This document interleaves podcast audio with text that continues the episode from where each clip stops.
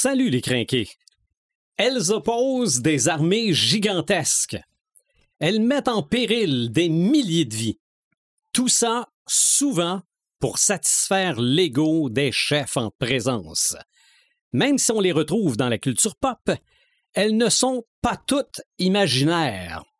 Nous parlons aujourd'hui de grandes batailles. Marc de Paperman Gagnon, Joël Imaginatrix Rivard, Eric Red de Gamer Bourgoin et Sylvain des Animator Bureau, c'est le podcast des craqués.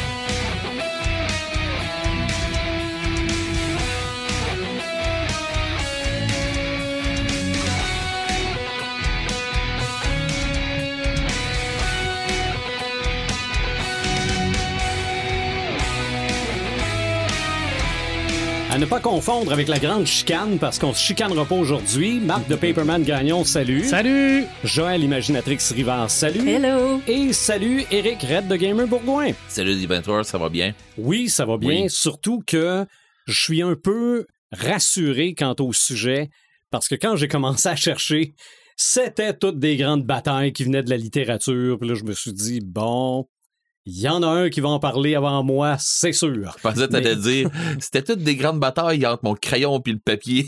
Ah, non, non, non. ça- finalement, ça s'est bien passé. Bon. Il a même fallu que je m'arrête. Donc, encore une fois, c'est un sujet vaste. ouais. Les grandes batailles. On va avoir l'occasion d'en parler dans le podcast aujourd'hui. Podcast que vous retrouvez sur toutes les plateformes de streaming. Mhm. On est facilement rejoignable via notre page Facebook. D'ailleurs, si vous avez des suggestions, vous pouvez en faire. Et euh, je Des pense, Red, tu veux des commentaires. Red, tu veux un peu euh, revenir sur le dernier épisode Ouais, ben. parce que euh, ça nous avait été suggéré, le dernier sujet. Ouais, ben c'est ça, ça avait été. euh, ça, ça nous avait été demandé ou suggéré plutôt par euh, Alexandre. Alexandre. Alexandre qui avait pas. Qui- ben, il a pas vieilli entre tes deux épisodes, là. mais, mais oui, on va le faire Mais vieillir parce qu'on le passe dans une autre dimension. En fait, en fait, on l'avait pris dans une autre dimension. C'est ça, on avait pris un, un Alexandre plus jeune, qu'on pensait qu'il avait euh, en 8 dizaines, enfin de même, mais finalement, on va le ra- on va le à revieillir. 2024. Ouais, je sais pas comment est-ce qu'on pourrait dire ça, on va juste, Mhm. on, on va juste y donner un petit peu plus d'âge. On va le mettre à jour. Ouais, on va le mettre à jour. Oui, on va le mettre à jour, puis finalement, avec une bonne mise à jour, il va tomber à 13 ans. OK. OK? Voilà. Fait que, excuse-moi, Alex, il y a 13 ans. Mais tout ça pour dire, parce que je me suis fait dire par son frère, il a même pas eu le temps de descendre euh, dans le sous-sol de son père. Euh, Je me suis dire par son frère, euh, lui me l'a dit après, Hey, j'ai fait rire de moi. Euh, c'est pas grave. À un moment donné, il va être bien content d'être rajeuni de deux ans. Donc, avis. Tous les Alexandres que vous entendrez dans le podcast numéro 172, les dimensions, seront remplacés par des Alexandres de 2.0 qui auront été ramenés dans la bonne dimension à 13 ans. Exactement. Parfait. Mais était content du résultat. Ben oui. Bon, ben tant mieux. Mais il a dit, euh, il a dit une histoire comme euh, c'est plate votre podcast. Ah oui? Ouais, c'est Dans ça. une autre dimension. Ouais, peut-être. OK. Ouais. non, non. Non, non, il a vraiment trippé. Dans une autre Mhm. dimension, on parle de bière. On est, on est cap- on l'a déjà fait. Ouais. Oui, mais en tout cas, c'était une blague dimensionnelle. ouais. OK.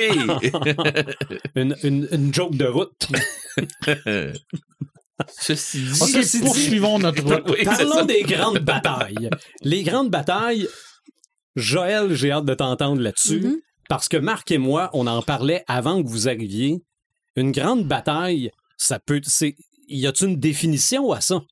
C'est-tu. Ça peut être à deux personnes, une grande bataille? Ben oui, oui. En fait, il y a une grande bataille. Il n'y a pas de définition générale de ça. En fait, euh, ça peut être bien des affaires. Ça dépend de la façon dont c'est perçu. Ça dépend de la façon dont c'est présenté. Euh, on parle souvent de. euh, Il y, il y a une différence, selon moi, entre des grandes batailles puis la grande bataille, qui souvent est la bataille finale dans les oui, oui, histoires. oui, oui. Moi, ce que je vais vous parler plus ce soir, c'est vraiment cette bataille finale-là.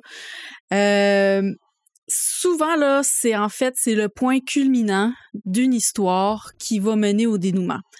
Fait que là, à partir de là, oui, on peut jouer sur euh, le type de bataille, le type de d'opposant, le nombre, euh, la forme et tout. On peut vraiment comme euh, comme s'enligner dans, dans toutes les directions avec Mhm. ça. en fantasy puis en science-fiction, la règle générale, c'est vraiment deux grosses armées qui s'affrontent à la fin d'une histoire. Mais c'est ça, ça c'est pas juste en fantasy puis en science-fiction qu'on retrouve ça. On retrouve ça dans tous les genres euh, de littérature ou de films ou quoi que ce soit. Euh, puis on peut avoir d'autres types de combats justement. Euh, on peut varier les opposants. Ça peut être euh, le, le classique David contre Goliath, euh, un individu seul qui se bat par exemple contre les grosses corporations. Euh, ça peut être un duel aussi. OK. Tu sais, à partir du moment où c'est vraiment le point culminant, ça prend vraiment des proportions qui sont épiques, qui sont euh, un petit peu plus élevées que toutes les autres péripéties qu'on a rencontrées auparavant dans l'histoire, mais qui ont mené à ce point-là au, fil de l'histoire. Ça peut être une bataille juridique. Exactement, c'était un des euh, exemples ben, j'ai que j'avais. Armes. J'ai une question pour toi. Oh, que l'iceberg vient de grossir. Ouais, ça peut arriver. J'ai une question pour toi. Euh, selon, ben, selon toi, puis selon vous autres, euh, puis selon les auditeurs, est-ce qu'elle elle a besoin d'être épique, cette bataille-là? Ben, ça peut être épique visuellement, mais ça peut être aussi épique du point de vue psychologique. OK. Mais elle a besoin d'être épique, selon Mais Oui. C'est l'enjeu. c'est épique peut être interprété de façon différente dans le concept, mais je pense que c'est un point culminant. Fait que ça n'a pas le choix d'être Mhm. plus élevé que tout ce qu'on a vu précédemment. Donc, si c'est pas épique, ça serait une bataille. Ben, ça dépend. Ou Ça, ça, là, pourrait être, ou ça pourrait être un flop si c'est ta bataille finale. Je pense qu'il faut que. si elle n'est pas à la hauteur des attentes, si ça tombe plat un peu, ben là, tu, tu rates peut-être ta bataille finale. Je pense que Joël a raison par rapport à, à l'attente de la bataille, Ouais. puis aussi la finalité de la bataille, que ce soit positif ou négatif. Mhm. Il faut qu'il y ait quelque chose qui, qui change l'histoire. Oui. Parce que si ça change pas l'histoire, ben ça reste que c'est une escarmouche. Là. Oui, c'est ça. Mais- En fait, l'issue de la bataille est très importante parce que c'est ça qui va déterminer que- comment qu'on retourne à la normale après la bataille. Est-ce qu'on retourne à la normale? Euh, comment que le Est-ce que personnage... l'histoire change? Est-ce que, est-ce que Mhm. l'histoire change euh, du tout au tout? Ça, ça peut être une. euh, peut-être que le pro- protagoniste ne gagne pas. Peut-être que c'est l'antagoniste qui gagne. Euh, est-ce que. Est-ce que le, le, le, le, le protagoniste. Il gagne, mais pas vraiment? On peut jouer vraiment dans les subtilités, dans la complexité de, de, de l'intrigue de, de cette bataille-là. Genre, Fait- je vais perdre, mais je vais t'emmener avec moi. Genre, genre ça. ou Ben non, euh, peut- il, peut perdre quelqu'un pendant la bataille. il gagne la bataille, Mais euh, d'un point de vue Mais euh, psychologique, avec- il- Tout, toute la description que tu me donnes, ça me dit que le combat final de Rocky 4 est une grande bataille. Clairement. ouais, c'est c'est- Ok. c'est- c'est bâti sur le même principe Ouais, qu'une grande bataille dans la fantasy.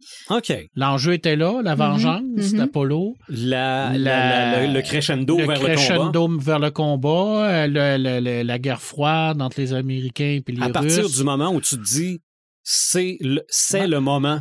Je pense Exact. que d'habitude, je pense que d'habitude, mais- mais ma question, elle s'en allait un peu vers là tantôt quand j'ai demandé, ouais, est-ce que ça a besoin d'être épique? Parce que oui. Ben, je m'en allais vers, tu, tu l'as dit, tu l'as, tu, tu l'as juste dit, euh, puis, c'est correct que ça arrive ce mot-là dans le sens de la discussion, crescendo. Mhm. Ouais, c'est ça. Épique n'est pas nécessairement synonyme de combat d'épée avec des non. milliers de Non, personnes. non, mais non, non, ça non, peut non, être non, épique non. autrement. OK. C'est ça. Un, un des, des genres en cinéma, surtout de bataille finale, que je trouve assez particulier et vraiment intéressant comme modèle euh, à analyser, c'est les fameux films de hockey. OK. Ouais. Tu sais, la dernière Mhm. partie qui se joue, il y a tout le temps de montée en tension tout le long, il y a tout le temps des petites batailles un peu tout, tout au long qui C'est se placent, qui C'est- placent mais c'est là que tout se règle. Puis c'est vraiment Mhm. la bataille finale, c'est le, le tournoi, la finale, où est-ce que les deux équipes s'affrontent. Et tu es en train de me dire aussi que le tout pour le tout, c'est une bataille, c'est une Ben grande oui. bataille. Non, moi, je pensais à Slapshot. là. Non, non, Ouais, moi, je pensais non, mais plus le aux con- boys. Non, mais le con- non, mais le concours de cheerleaders. Ben hein. oui. Ben oui, parce que c'est des Euh, ben équipes oui, qui se ben battent oui, c'est ça, avoir- la compétition, Ah oui, oui. oui. L'iceberg est immense. Ah oui. Et en plus, oui. tu peux avoir des batailles dans les batailles. Parce Mhm. que dans, la, Ben dans oui. ta grande bataille que tu as, tu peux avoir d'autres batailles à l'intérieur Ok. qui vont faire en sorte que ça va encore que l'enjeu finalement, c'est plus un iceberg, c'est une banquise. Hey! Fait que euh, oui, oui tu, tu te demandais si un duel, ça pouvait être une bataille. En Mhm. fait, une bataille, ça peut Mhm. prendre vraiment plusieurs formes. Ouais, c'est vrai. Ouais, tous les grands duels de samouraïs étaient des grandes batailles. Mhm. Parce que t'avais une finalité entre deux fines lames, puis c'était comme. Ouais. Je veux dire, c'est- c'était. euh, c'était qui, qui allait gagner, qui allait sortir légendaire là-dedans. Mais je pense qu'il y a un point de vue légende aussi dans les batailles. Il y a Mhm. toujours un peu l'histoire du poisson. Là. Je veux dire, tu sais, comme dans Rocky Cap, ce qu'on a, exemple, c'est la version euh, cinématographiée de, de cette bataille-là, cinématographique.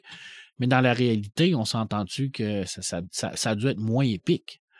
Bon, si ça avait eu lieu dans la réalité, on Mais s'entend. dans la réalité, monsieur, madame, tout le monde n'aurait pas suivi Rocky puis euh, Ivan Drago en train de s'entraîner. Mais dans ce qu'on a C'est- Le raconté, build-up, il l'aurait C'est pas eu. vrai Le que dans, crescendo dans l'aurait la pas eu. vraie vie, quand on vit un combat ou une bataille, on, on réalise pas tout le temps sur le moment que on est en train de vivre quelque chose d'épique, justement. Puis des fois, on réalise même pas qu'on a perdu ou qu'on a gagné. Exactement. C'est, c'est, c'est, la réalité, c'est beaucoup plus dans les tons de gris que tu sais, dans, dans, dans les trucs très clairs, là, comme dans, dans la fiction. là. Pas dit mieux. Euh, comment qu'on écrit ça? Une, euh, une scène de, de, de, de, grand, de grande bataille. Parce C'est à que... moi que tu poses la question. C'est à toi que je pose la question. Parce que- idée. C'est un peu facile de tomber dans les clichés. Mhm. C'est un peu facile de passer à côté de ton objectif aussi, de, de que, que ta scène, ton dénouement, finalement, il tombe un peu à plat. Euh, D'abord, bien évidemment, il y a la préparation qui est importante. La première question à te poser, puis tu peux te la poser comme vraiment longtemps avant d'arriver à cette étape-là, c'est te demander c'est quoi les enjeux de la bataille. à quoi qu'elle sert? à quoi qu'elle sert la bataille, c'est quoi l'issue du combat va, va déterminer. euh, Qu'est-ce que ça va déterminer en fait? Est-ce que ça change le monde? Est-ce que ça ça revient à la normale? Est-ce que c'est possible de re... Fait que là il y a plein de questions que tu dois te poser pour euh, voir un peu c'est comment que tu vas aligner ta bataille finale, ta grande bataille et euh, les enjeux aussi au niveau du personnage. Le personnage est vraiment important. Oui, il y a comme la, la- le gros enjeu social, mettons, ou euh, Mhm. économique ou quoi que ce soit, mais il y a les enjeux individuels aussi Oui, qu'il faut prendre en considération. Euh, ensuite de ça, il faut préparer la montée de la tension. Fait que on va parsemer des petits combats par-ci, par-là. Euh, on va mettre des intrigues, on va mettre des intrigues complexes en en mettant le plus de couches possible. Ben là, on fait en sorte que la fin est moins facile à prévoir. On va forcer aussi la, la, la personne qui va l'avoir à, à choisir son camp. Oui, on exactement. en, en- en définissant bien les, les, les protagonistes de la bataille. Mm. T'sais, Ben, on va développer ces personnages-là. Ça, c'est le troisième point. C'est vraiment le développement de ton personnage principal ou de tes personnages principaux. C'est le point le plus important, en fait, parce que c'est ça qui détermine tout. Puis il faut que tu le prépares dès le début de ton histoire, puis que tu le travailles tout au long pour que quand il arrive à la bataille finale, justement, son enjeu, Mhm. il soit clair. Faut que tu y Euh, crois. faut que tu y crois, faut que tu embarques dedans.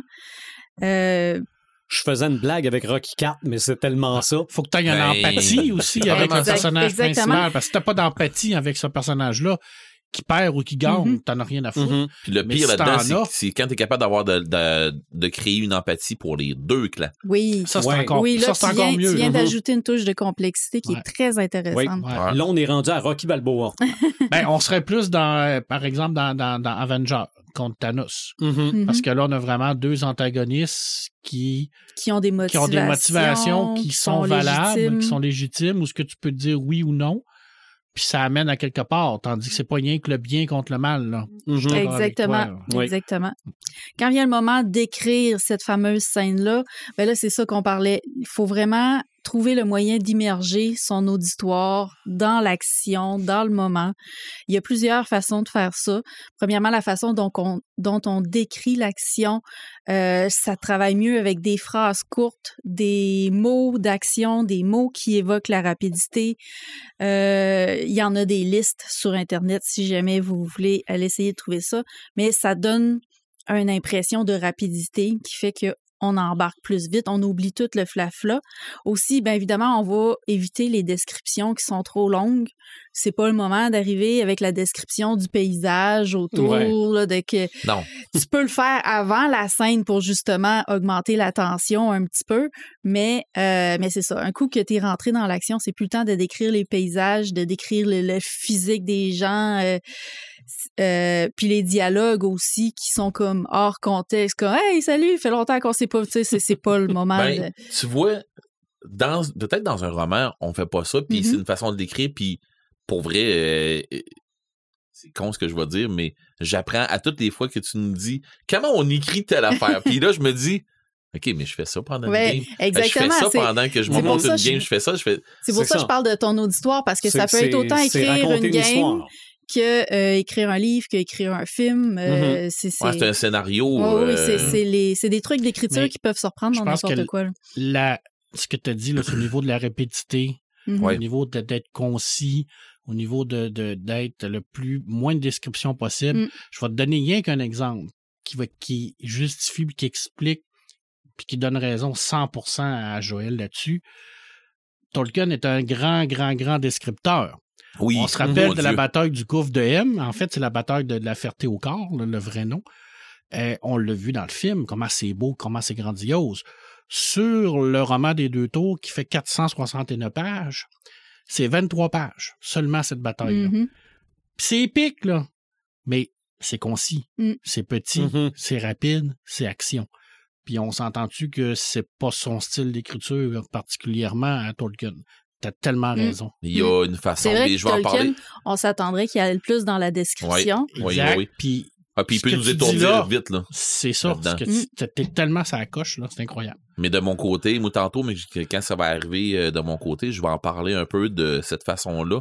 Mais comment que moi je l'adapte, puis je sais que lui il fait pareil. Parce que je l'ai eu comme maître de jeu, puis là, je pointe Marc. Pour ceux qui nous écoutent, là, Ouais. euh, je pointe Marc, là, je l'ai eu comme maître de jeu, et il utilise la même technique que moi. Mhm. Puis euh, c'est une technique qui est gossante, mais, Efficace. mais qui est tellement efficace. Fait que mais je vais en reparler tantôt.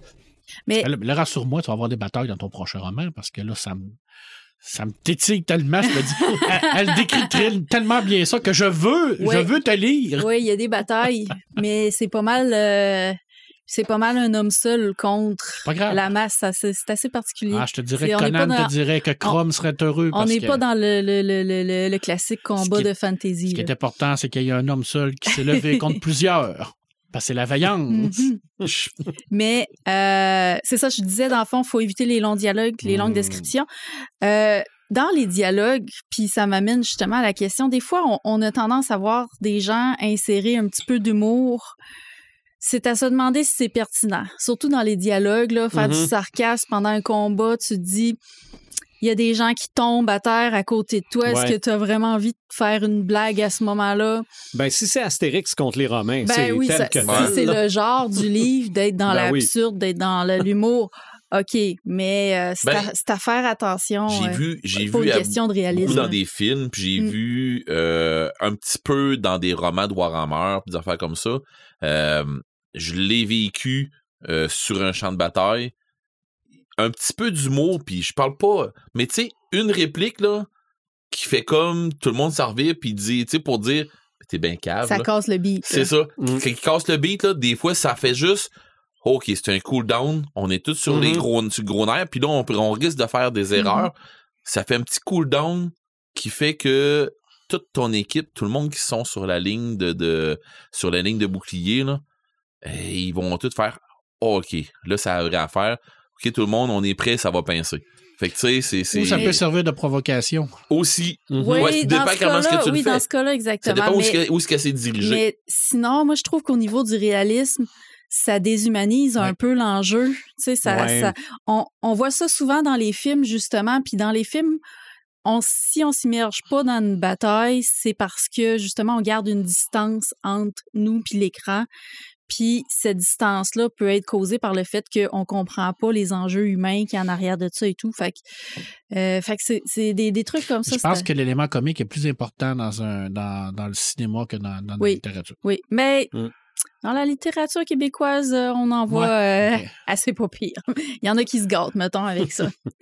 Euh, ensuite de ça, ben, pour euh, continuer d'immerger ton auditoire dans la bataille, il y a un truc qui est vraiment utilisé en écriture, qui est souvent, souvent répété comme truc qu'on donne aux auteurs, c'est l'utilisation des cinq sens. Fait qu'au lieu de juste décrire qu'est-ce que le personnage voit, qu'est-ce qu'il entend, ben là, on va aller plus loin avec les odeurs. Qu'est-ce qu'il sent? Tu sais, exemple, euh, qu'est-ce que ça sent? La peau brûlée, qu'est-ce que ça sent? La peau d'acanon. Euh, on va vraiment donner plus d'éta- de détails qui, ça, fait vraiment plonger la personne. Évidemment, dans le cinéma, ça se fait un peu moins bien, mais Mais on le voit. Mais oui, mais on peut le voir, mais euh, dans les jeux de rôle ou ben non, dans les, la littérature, ça se fait très bien. Mhm. Euh, sinon, ben, au niveau du goût, on essaye d'y aller avec modération. Là. C'est pas parce qu'il faut mettre les cinq sens qu'il faut tout le temps répéter les deux mêmes trucs, le goût du sang, puis euh, ces Ah. affaires-là. là. Le, le- le goût de la poudre noire si s'il a mangé de la poudre La noire ou de la terre. Ou... C'est ça. On, on peut, mais avec parcimonie. Il faut pas que ça Mhm. s'aille exagérer non plus. Puis sinon, le dernier, qui est le sens du toucher, c'est important de comprendre le toucher, c'est pas juste de dire si c'est lisse ou si c'est rugueux. Ça peut être autant le contact que ta peau a ça. sur les choses extérieures que Le chaud, le froid. que le chaud, le froid, qu'est-ce que tu Ouais. ressens à l'intérieur. Fait que, tu sais, t'as-tu comme une boule dans l'estomac? T'as-tu une douleur lancinante? T'as-tu des frissons? C'est ça. Fait que tu peux vraiment utiliser tout le corps Mhm. au complet pour être capable de, Ouais. de passer ce sens-là, C'est ça. qui, qui, on ne pense vraiment pas souvent. Là, Mais ça, c'est rejoindre, c'est rejoindre les, euh, les visuels puis- et les kinesthésiques. Mhm. Avec les mots, tu peux les, leur faire toucher des choses. Oh, oui. oui, exactement. Quand c'est bien décrit, là. euh, Tu es, en train de prêcher un converti. Non, mais c'est mais, mais c'est vrai. Non, là. Puis c'est dans ce temps-là que tu vas t'immerger en- en- encore plus dans une Mhm. histoire. Puis c'est là que tu vas dire Mais mon Dieu, je viens de vivre de quoi? Mm. T'as pas rien fait, là? T'es en train de lire des lignes assis dans ton divan. Mais tu vas avoir vécu quelque chose parce que justement, l'auteur va avoir été capable de, de t'immerger, de t'amener avec lui. Mm. Fait que. euh, Des mots qui font image. Ouais, ouais, ouais. Puis sinon, le dernier truc pour euh, immerger l'auditoire, c'est vraiment au niveau des émotions, d'y aller avec ce qu'on appelle le show don't tell. Fait montrer et ne pas dire, ne pas décrire, en fait. Euh, fait que les émotions, si tu dis, ben, il a peur ou il est triste ou ça, ça, ça vraiment pas d'impact comparé à si tu décris comment il se sent justement à l'intérieur de lui. Euh, si tu as bien développé ton personnage, puis tu as bien développé euh, sa complexité, son psychologique, ben là, forcément, dans cette dernière scène-là, avec le conflit interne que le personnage peut vivre pendant le combat, ben tu fais ressortir ses émotions sans même avoir besoin de les décrire. Fait que ça, ça se fait tout seul, puis ça fait que les gens vont plus connecter avec le personnage, ils vont plus euh, se, se- j'ai le mot en anglais, mais comme euh, s'identifier au personnage euh, si ils, ils l'ont ils ont appris à, con- à connaître la complexité de ce personnage-là, puis s'ils comprennent les enjeux puis le conflit intérieur que le personnage vit au moment de la bataille. Fait que, en gros, c'est un peu ça les conseils que je pourrais donner si vous avez envie de vous lancer dans l'écriture d'une grande bataille. Euh, je, je résumerais ça entre euh, une grande bataille. Qu'est-ce qui fait que c'est bien écrit? C'est que c'est un parfait équilibre entre le combat spectaculaire qui est avec des épées, des mitraillettes et tout, c'est le côté plus épique, et le conflit interne de ce perso- du, Oui. du personnage. Le conflit interne va euh, ajouter du réalisme, va complexifier l'intrigue, puis euh, rendre l'issue du combat plus incertaine. C'est tout peut changer juste avec cet aspect-là. Euh, les personnages qui sont bien développés vont faire augmenter le, le- le sentiment d'immersion dans l'histoire parce que c'est réaliste. Puis euh, le conflit interne, comme Marc nous en parlait tantôt, c'est que le ça ajouté au combat, puis ajouté à tout ce que le personnage a vécu auparavant, ça peut amener le personnage à poser un geste qu'il n'aurait pas posé au début de l'histoire. Puis là, ça montre à quel point, tu sais, c'est le moment où on réalise à quel point le personnage a changé à travers tout La ça. là. bataille contre soi-même. C'est La ça. bataille contre soi. ça. On en revient avec la bataille Mhm. contre soi-même. Mhm. Le plus bel exemple, c'est Lancelot du Lac. Mhm. Je veux dire, t'as un personnage qui est fortement amoureux de Geneviève, qui est la reine, qui est la femme du roi, et c'est le meilleur chevalier du roi, donc c'est comme son bras droit. Il se bat contre cet amour-là, il se bat contre lui-même en tant que tel, puis il va même arriver à se blesser par lui-même, juste au moment où ce qu'il doit aller défendre l'honneur de cette femme-là. C'est un combat puis qui va faire en sorte que son personnage va changer du tout au tout parce qu'il va abandonner la chevalerie à cause de ça. Donc, il n'est pas capable de gagner ce combat-là contre lui-même. Un, Donc, autre, il, il va devenir euh, errant, un chevalier un errant. autre bon exemple de ça, c'est Darth Vader Tout aussi. à fait. Pendant que Tellement. Luke Skywalker euh, combat l'empereur, en fait, Ouais, que l'empereur est en train de, de, de, de mettre Luke Skywalker à terre, tu vois le conflit Eh interne oui. à l'intérieur de Darth Vader. Et ça, là, c'est magique, cette scène-là, parce que on, on voit pas le visage de l'acteur, mais on voyait que le, le casque se tournait vers l'empereur. Puis là, hop, on fait un zoom où ce qu'on le voit regarder son fils. Tout est dans le jeu des Puis ouais, caméras. Puis là, il revient Ah ouais. sur l'empereur. Puis là, il revient juste au moment, puis tu le vois qu'il revient, puis après ça, c'est comme... Tu sens comme l'inspiration, puis le soupir qui part, Mhm. en voulant dire. Sans là. jamais voir le visage Jam- de l'acteur. Jamais, jamais, jamais. Non. Tout est dans le jeu de, de- Mhm. de- de- du physique. Tout qu'un sourire. Ouais. Euh, c'est pas ça que je voulais dire. mais tu le vois, tu sais, tu, tu le vois pas, mais tu le sens. ouais. Mhm. Puis de dire, j'ai gagné mon combat contre moi-même, Mm. puis là, Mais je avait- change du tout au tout. Mais il y avait un solide allié dans ce cas-là, parce que si ça n'avait pas été Luc, et si Luc s'était pas battu pour, malgré toute la, la, la, la souffrance qu'il avait, qu'il s'était pas battu pour sauver son père là-dedans, ben, Vador aurait pas été jusque-là. Non, c'est vrai. C'est ce que je pense, là, puis... Mais c'est un bel exemple. Oui, exactement, oui. C'est- parfait. Oui. Le combat contre toi-même. T'es déjà battu contre toi-même? Ah, tout le temps. Mais Quand t'arrives devant quelque chose d'exercice, puis tu fais comme Ah, faut que je la jette. Ah, faut que tu la jette. C'est un combat contre Non, toi-même. ça, c'est pas un combat contre moi-même. Tu- Je, vais- tu je voir perds, ma tu blonde, à ma blonde les dit oui. je pensais, je pensais que t'allais dire ça, je me bats même plus, j'ai choisi mes combats, puis ça, j'ai gagne plus. Non, mais sûrement que j'ai des combats contre moi-même. J'ai une, que- Sûrement. J'ai une autre question pour toi, Joël. Là, tu nous as dit, faites ceci. Mhm. Ou tu nous as plutôt euh, indiqué la Mhm. bonne façon. Des pistes. C'est des pistes. Des pistes. Évidemment, ça c'est pas le- la science infuse. Puis en Non, Parce que sinon, ils seraient tous pareils. Sinon, ils seraient tous- Ouais. les histoires seraient. L'idée, c'est justement, c'est de varier un peu là, dans, Mhm. dans les, les- dans les outils que tu vas utiliser pour écrire. Euh, tu peux, par exemple, aussi euh, prendre des clichés vraiment typiques des grandes batailles, puis les subverser, dans le fond, les, les virer à l'envers Oui, ben ou oui. jouer là-dessus. Fait que là, tu vas encore aller là surprendre ton auditoire avec des, des Bon. trucs inconnus. Fait que tu nous as donné des bonnes pistes. Mhm. Maintenant, est-ce que, tu sais, tu disais tantôt, ta bataille, ça peut être un, un beau build-up, ça peut être euh, super bien fait. Qu'est-ce qu'il faut pas faire si on veut pas que ça fasse un flop? Euh, je pense si on que veut pas que la bataille, ça fasse un gros pétard là. si tu n'analyses pas bien tes enjeux, puis si tu euh, conclus pas euh, tes intrigues que tu as placées tout au long de ton histoire, si tu les conclus pas avant la fin, là, les, les, les gens vont comme avoir un sentiment d'insatisfaction là, euh, par rapport à, à ton dénouement puis à ta grande bataille et tout. là.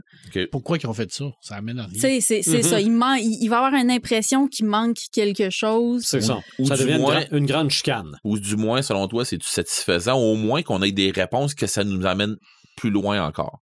euh, que ça peut t'amener d'autres questionnements. Ouais, Par- c'est oui, ça. ça, ça peut Tu sais, très avec des bien. gros hooks là, qui vont Oui, faire oui, oui. à ta peu. Là. On, vient de, rend- on vient de se rendre compte qu'on s'est battu contre Mais- ça, puis que. Mais ça peut être faut- une grande bataille sans être la grande bataille. Aussi.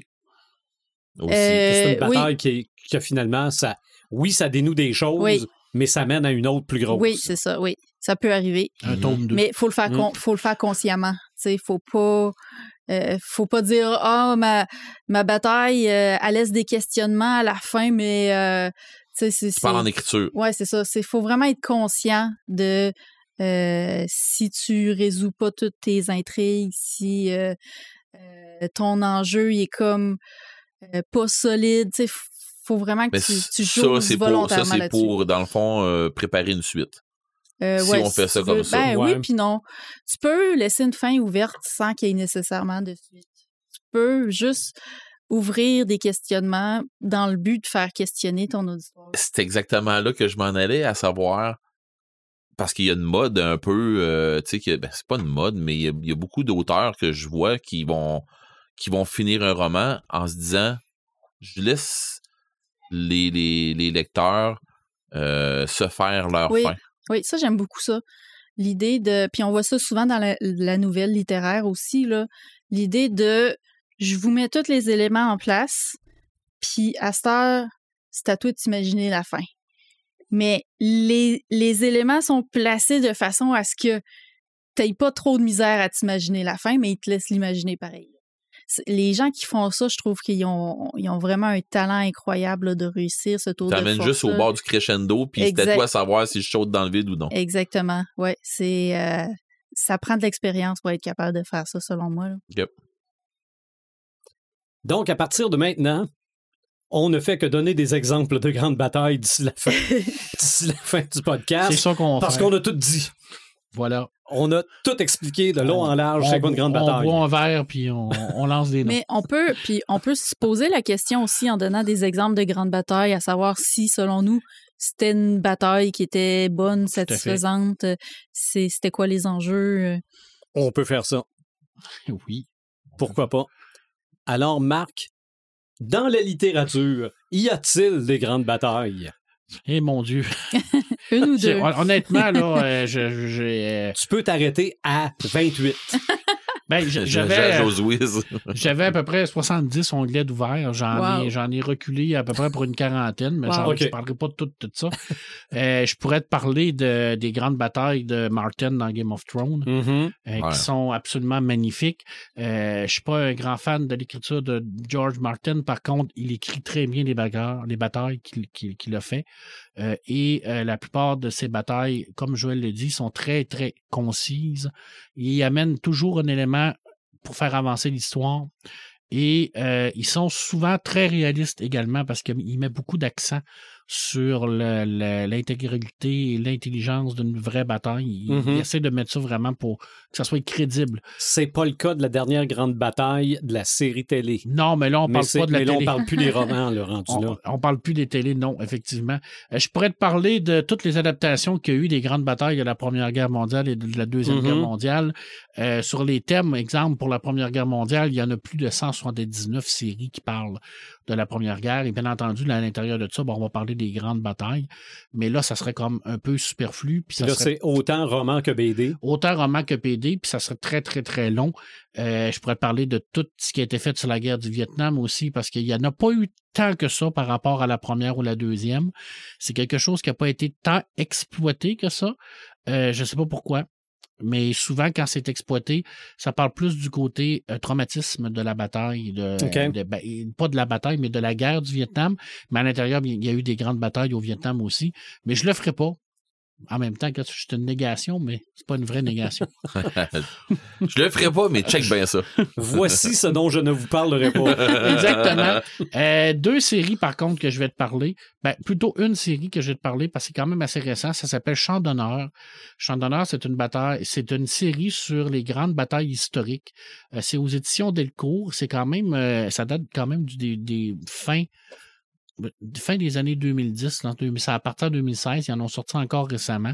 Et là, on va prendre une grande bataille qu'il y a eu à l'intérieur de tous les conflits historiques et on va la développer, mais là, on, on est vraiment dans l'histoire.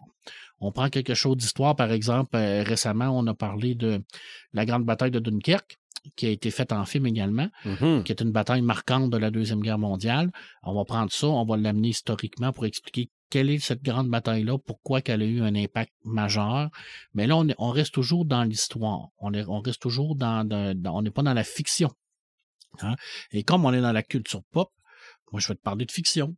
Parce Ben que oui? moi, euh, c'est, c'est- c'est mon, c'est mon dada. Alors, je te dirais que l'échiquier est en place et que les pièces avancent. Je vais te parler de ma première BD que je vous conseille fortement parce que ça mélange l'histoire, ça mélange la fiction, ça mélange l'épique, ça mélange les grandes bagarres, les grandes batailles comme on les connaît, les hommes valeureux, les guerriers, les gens qui se mettent devant l'envahisseur. Je te parle de Frank Miller avec 300. Je pense que je peux... Dont il y a un film. Donc, il y a un film. On va se lancer la balle. On est en 98.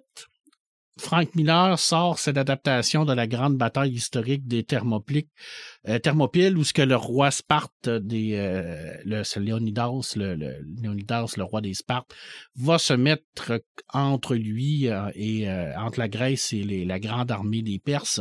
Et là ben historiquement c'est une bataille qui a, qui a réellement existé. Par contre on l'a clairement à l'intérieur de ça complètement changé pour la rendre Mhm. vraiment très épique. Et là, on est vraiment dans ce que Joël dit. On est dans une- un, un truc complètement euh, extraordinaire. On a 300 personnes qui sont devant des pas des, des centaines, des, centaines de milliers de personnes d'armées contre eux autres. Euh, ils sont là, ils résistent à ça. Plusieurs vagues de, de, guerre qui vont euh, se, se briser sur le mur des, des Spartes, des Spartiens. Euh, on, va, a même de la fantasy là-dedans parce qu'on a de la magie, on va avoir des, des à canon, on va avoir des animaux. On, on, on en beurre épais, là, je veux dire. Mhm. Et c'est l'absolu épique dans les bagarres en BD parce que ça finit avec une défaite cinglante de la part des 300. Là, il n'y a pas personne qui va survivre à ça. Je, je, je spoil, là, mais on est en... ça Ouais, fait ça, en fait quand, 98. ça fait quand même un bout de temps que c'est sorti. Euh, ouais. historiquement aussi, je veux dire, le roi Léonidas, il a laissé sa peau, mais le, le- le- ça a fait en sorte que les, les Grecs ont pu se réorganiser puis contrer la- l'avancée des Perses. Euh, écoute, c'est une BD extraordinaire. Le dessin est excessivement rapide. Euh, c'est euh, en même temps, c'est un trait qui est très gros. Euh, c'est tu sais les ralentis de Zack Snyder dans le film, Mhm. on les voit dans la BD, on les sent dans, dans cette BD-là, comment c'est la façon que- qui qui va filmer les, les- les batailles. Ouais, il est capable de dessiner l'action, le, le mouvement. Ah, C'est, Ouais. le, je pense que c'est le, le- c'est un peu comme le, le- le- la, la plus grande œuvre de Frank Miller, à, mon- à mon avis, avec The Dark Knight Return, mais là, on est, on est dans, dans, dans- dans d'autres types de batailles, parce qu'on est vraiment dans l'histoire, on est vraiment dans la grandiose, on est dans le mythe du héros aussi, parce que là, on s'entend que Leonidas, là-dedans, c'est, le héros ultime, Ouais. c'est le, le- le- le chef vénéré de tout le monde. On, on, on s'attache à ces personnages-là. Mhm. Euh, on sait qu'ils vont mourir parce que la finalité, on la connaît.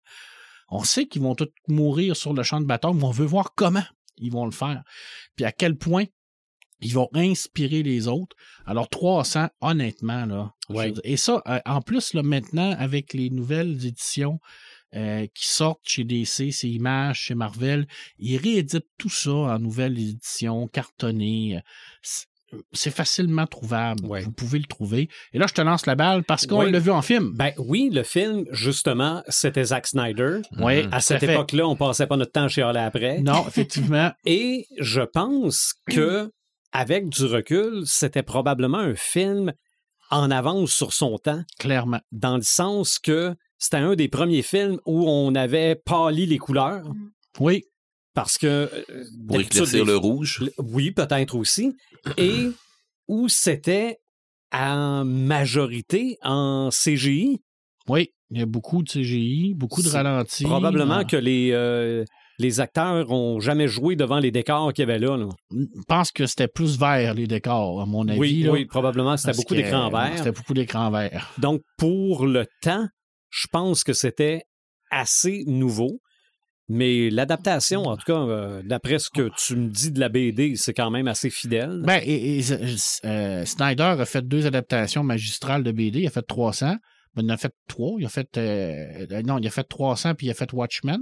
Mhm. Euh, les deux, c'est pratiquement du, du, du copier-coller, C'est ça, ben, c'est Euh, le même auteur aussi? Non, Non, Watchmen, c'est- euh, Watchmen, c'est Alan Moore. Ah, OK, oui, je, Puis, je euh, mêle Alan Moore ouais, ouais. et Frank Miller. Puis 300, ben c'est, c'est Frank Miller, mais euh, il y, a, il y a- il y avait, il y a cette tendance-là vraiment à, à être capable de, d'adapter pratiquement en, copi- en copier-coller. là. Je veux dire, c'est- c'est- C'était c'était extraordinaire. C'est pas lui qui a fait Sin City, je crois.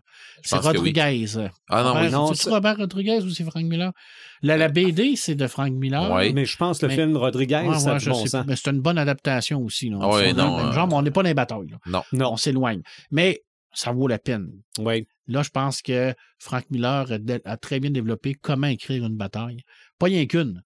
C'est plusieurs batailles, Mhm. mais en fait, ces plusieurs batailles-là, comme le dit Joël, fait en sorte que ça, donne, ça en devient seulement qu'une une Mhm. immense bataille. Ouais. Fait que c'est chaque et chaque bataille va, va faire augmenter le, le crescendo. Parce que de plus en plus, Ouais. tu vas voir que les Perses vont envoyer les hommes qui sont les plus forts, les bêtes qui sont les plus grosses. Puis à chaque fois, ils se brisent sur le, le- le- le mur de bouclier des, des Spartes. Puis à chaque fois, tu te dis, mais qu'est-ce qu'ils vont envoyer de plus? Qu'est-ce qu'ils vont faire de plus? Co- comment ils vont arriver pour le tuer? Parce que tu le sais qu'il va mourir. Mais tu ne sais pas comment ils, va- ils vont arriver à faire ça. Puis ça finit ben, que c'est un maudit traître qui va y trahir. Bon. C'est quand même décevant un peu, mais en même temps, pas tant, parce que c'était une époque où il y avait beaucoup de traîtres. Euh, dans, dans ces époques-là.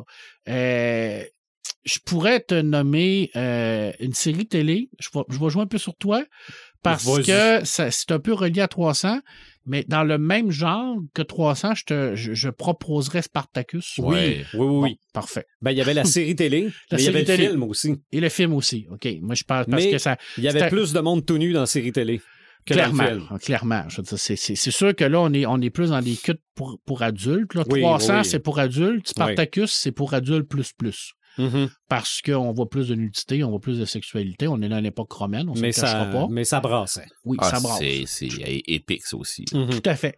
Je te propose deux romans avant de rentrer dans le vif du sujet. Euh, je te propose deux romans qui vont être axés sur les grandes batailles, qui vont être axés sur euh, la, guerre, les soldats, qui vont être axés sur les gens qui font les grandes batailles et comment ces gens-là vont les vivre. Alors, on va suivre à partir de là un personnage principal dans chaque roman et comment ils vont survivre à ces grandes batailles-là et comment ces grandes batailles-là vont les faire évoluer dans leur cheminement à eux, mais également dans leur place à travers le monde. Je te parle de Étoile Gardez-vous de Robert Heinleins. Je te dis Starship Trooper, ça va Mhm. te- te- te- te- t'en dire plus. Là, on a vraiment un soldat qui part au bas de l'échelle et on va le voir grimper fur et à mesure tout le long du roman à devenir euh, un commandant. Et à l'intérieur de tout ça, ben, il va vivre ces grandes batailles-là et on va voir comment il va survivre, comment il va évoluer, comment ça va le marquer en tant qu'homme, ces grandes batailles-là. Euh, ce n'est pas un petit recueil pour faire l'apologie de la guerre comme souvent plusieurs personnes le décrivent. Souvent, c'est des personnes qui ont vu que le film. Mhm. Ils se disent, mais mon Dieu, c'est donc bien fasciste, c'est donc bien ci, c'est donc bien ça. J'ai tendance à leur dire, euh, lisez le roman, ce que le réalisateur du film n'a pas fait, d'ailleurs. Et clairement, il le dit. Euh, moi, dit, j'ai pas, pas lu le roman, ça m'intéressait pas, mais j'ai quand même fait un film dessus. Ben oui. C'est c'est un peu poche, on va, on va s'entendre. Le roman pousse plus loin parce que l'auteur, c'est un ancien militaire. Euh, il va, bien entendu, faire un peu la, la pas la, la, la, la promotion de la guerre, mais il va faire la promotion de qu'est-ce que ça peut amener du bien comme dans le mal. Et ça, c'est intéressant. C'est un roman de science-fiction qui a gagné un paquet de prix.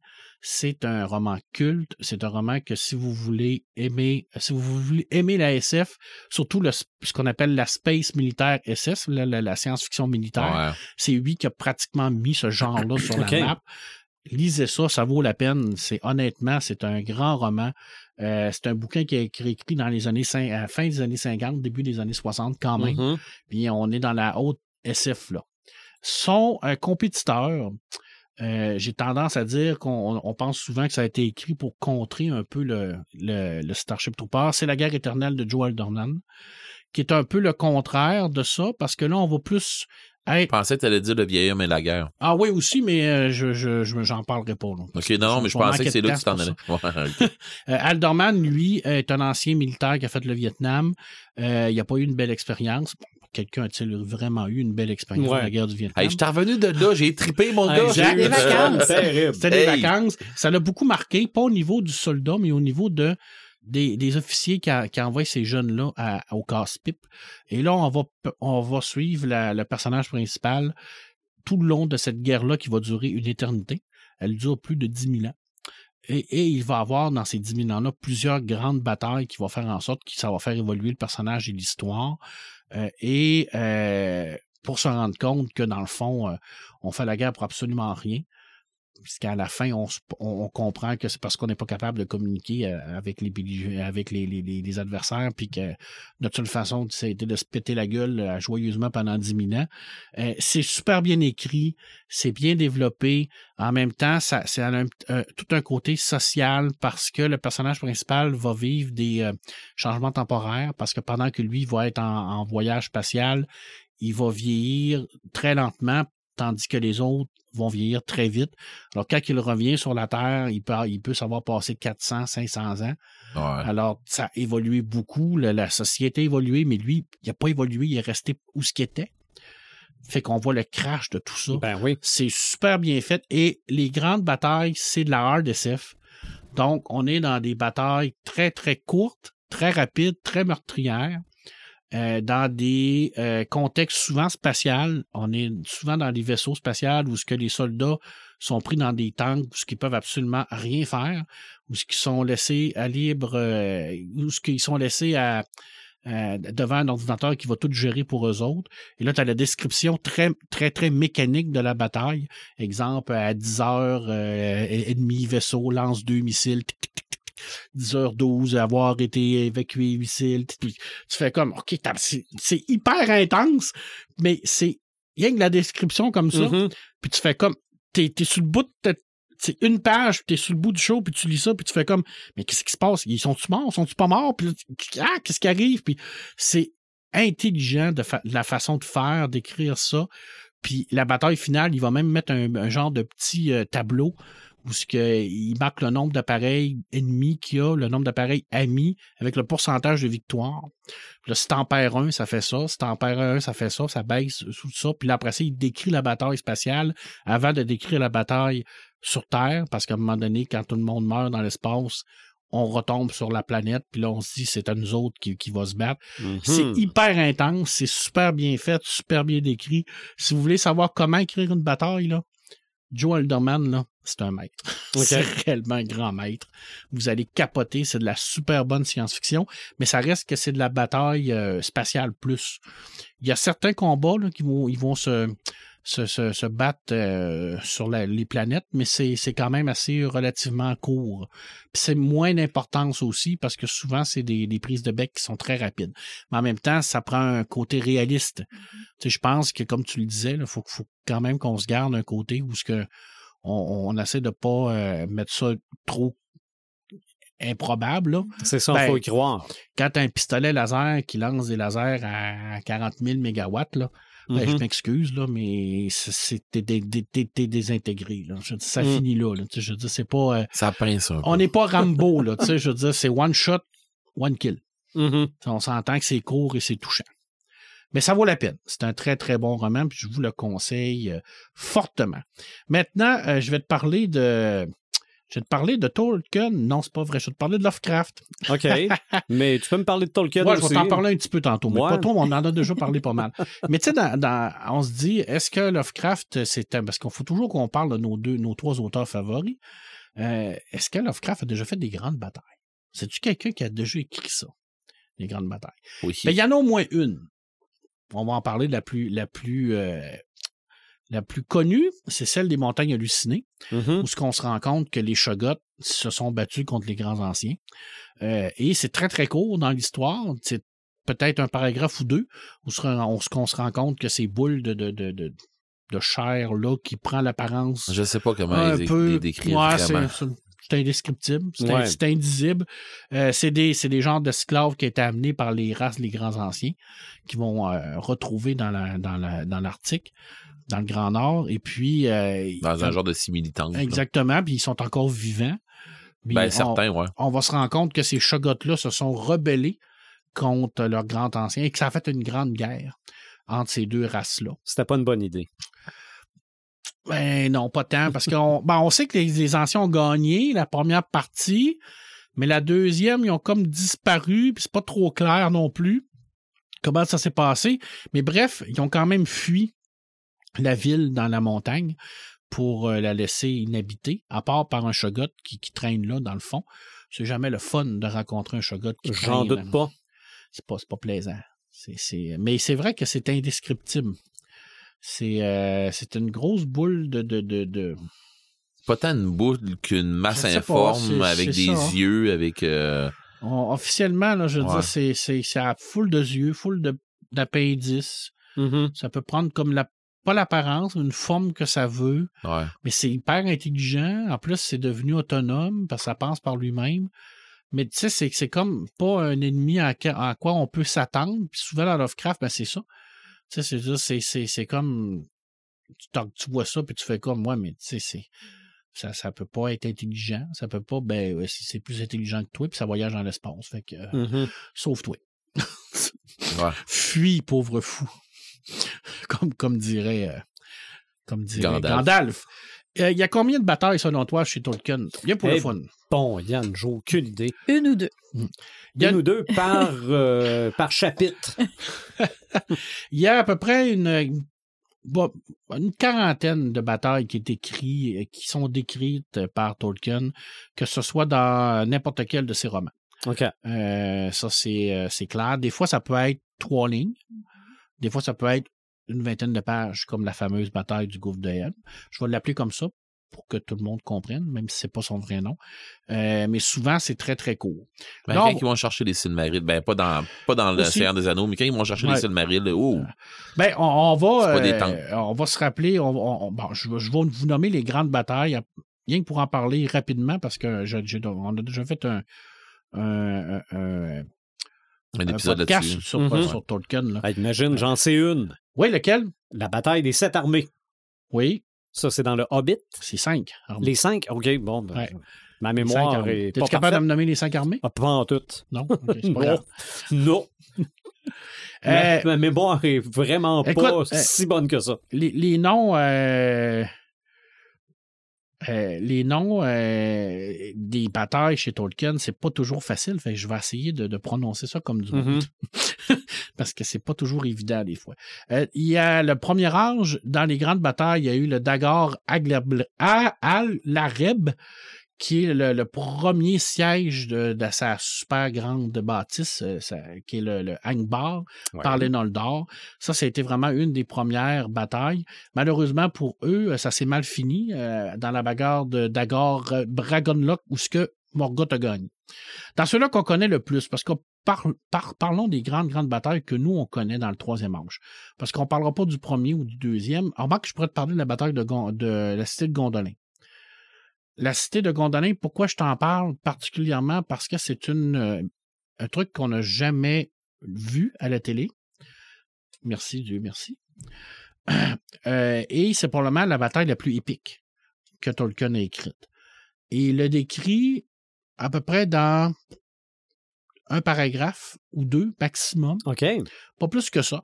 Gondolin était la grande cité cachée des elfes à l'intérieur d'une vallée où ce que Morgoth cherchait absolument à anéantir parce que c'était le dernier point de ralliement des grandes des elfes.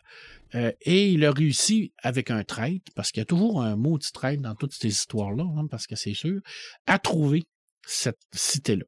Et là, il a envoyé le paquet. Parce que pour lui, c'était un peu comme sa bataille finale, parce qu'il pensait qu'en battant Gondolin, en anéantissant tous les elfes, il allait avoir champ libre. Il s'est trompé. Mais il a quand même rasé la ville de Gondolin, qui était la ville avec le- les plus grands elfes qu'il n'y a pas de l'histoire, à part, là-bas, à part. Des balrogs, des dragons, euh, nomme-en là, des orques. Il a envoyé le paquet. C'est pas rien qu'un balrog. On parlait là, de, de- des centaines de balrogs qui allaient se battre là-bas. Euh, des dragons, il y a eu des, des fresques qui ont été faites par des dessinateurs où ce que tu vois des grands dragons géants qui crachent le feu. Ça a été une bagarre épique, la façon qui, qui a été décrite. Euh, de cette bagarre-là, qu'est-ce qui, qu'est-ce qui en est ressorti? C'est que c'est cette bagarre-là qui va faire euh, pencher la balance des valeurs, qui va décider, qui vont décider de venir botter les fesses à Melkor parce qu'ils vont se dire, là, c'est assez, là, on, va, on, va, sortir de notre grande tour d'ivoire, puis on va, on va venir l'arrêter parce que est trop, euh, est trop fort.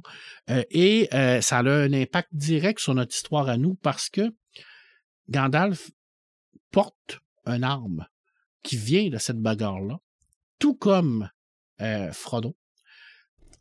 Il y a Glamdring, la fameuse épée, et Dar, la fameuse épée de Frodon, vient de cette époque-là OK. vient de Gondolin, vient de ce, cet âge-là des grandes batailles. Alors, on peut dire qu'il y a un petit peu de, de, de cette bataille-là qui est dans l'intérieur de nos bagarres, de nos batailles que nous, on connaît dans, dans, dans le Seigneur des Anneaux. Et quelles sont les, ces fameuses grandes batailles qu'on connaît dans le, le Seigneur des Anneaux? Il y a la grande guerre de la dernière alliance entre les elfes et les hommes, où ce que on va défaire Sauron. Par contre, on est un petit peu plus euh, un un peu plus épique que dans, que les films, là, parce que dans le roman, on parle de, de sept années de siège devant les grandes portes noires, devant la forteresse de Sauron, jusqu'au temps que Sauron décide de sortir pour essayer de combattre. Et c'est là que Elendil va mourir, c'est là que Gil-galad va mourir, c'est là qu'Isildur va faire son, son acte de foi en coupant le doigt à Sauron, qui va amener cette finalité-là où ce que l'anneau unique va se changer de maître et va disparaître. Euh, c'est également la dernière fois que les hommes et les elfes se sont battus ensemble. Mhm. Hein? Ils ne se sont jamais battus au gouffre de Je suis en train de penser, Gil-galad, on le voit pas mourir dans le film. Non, on ne le voit pas mourir dans le film, mais Ça, hein? malheureusement, il meurt. Ouais. Sa lance, par contre, on n'a jamais retrouvé. Alors, si vous êtes un maître de jeu et vous voulez faire une super partie de. La lance de de Gil-galad. Essayez de retrouver la lance de Gil-galad. OK. Euh, bon, j'en ai parlé, la fameuse, bagarre, la fameuse ba- bagarre du gouffre de Helm. Euh, c'est épique parce que c'est une bagarre, c'est une bataille qui euh, commence ce qu'on peut appeler le, le, le grand. euh, le- le- la première balbutiement du quatrième âge, qui est l'â- l'âge des hommes. Parce que euh, quand on va arriver là, il va y avoir Legolas qui va être le représentant des elfes, mais c'est les hommes qui vont être là.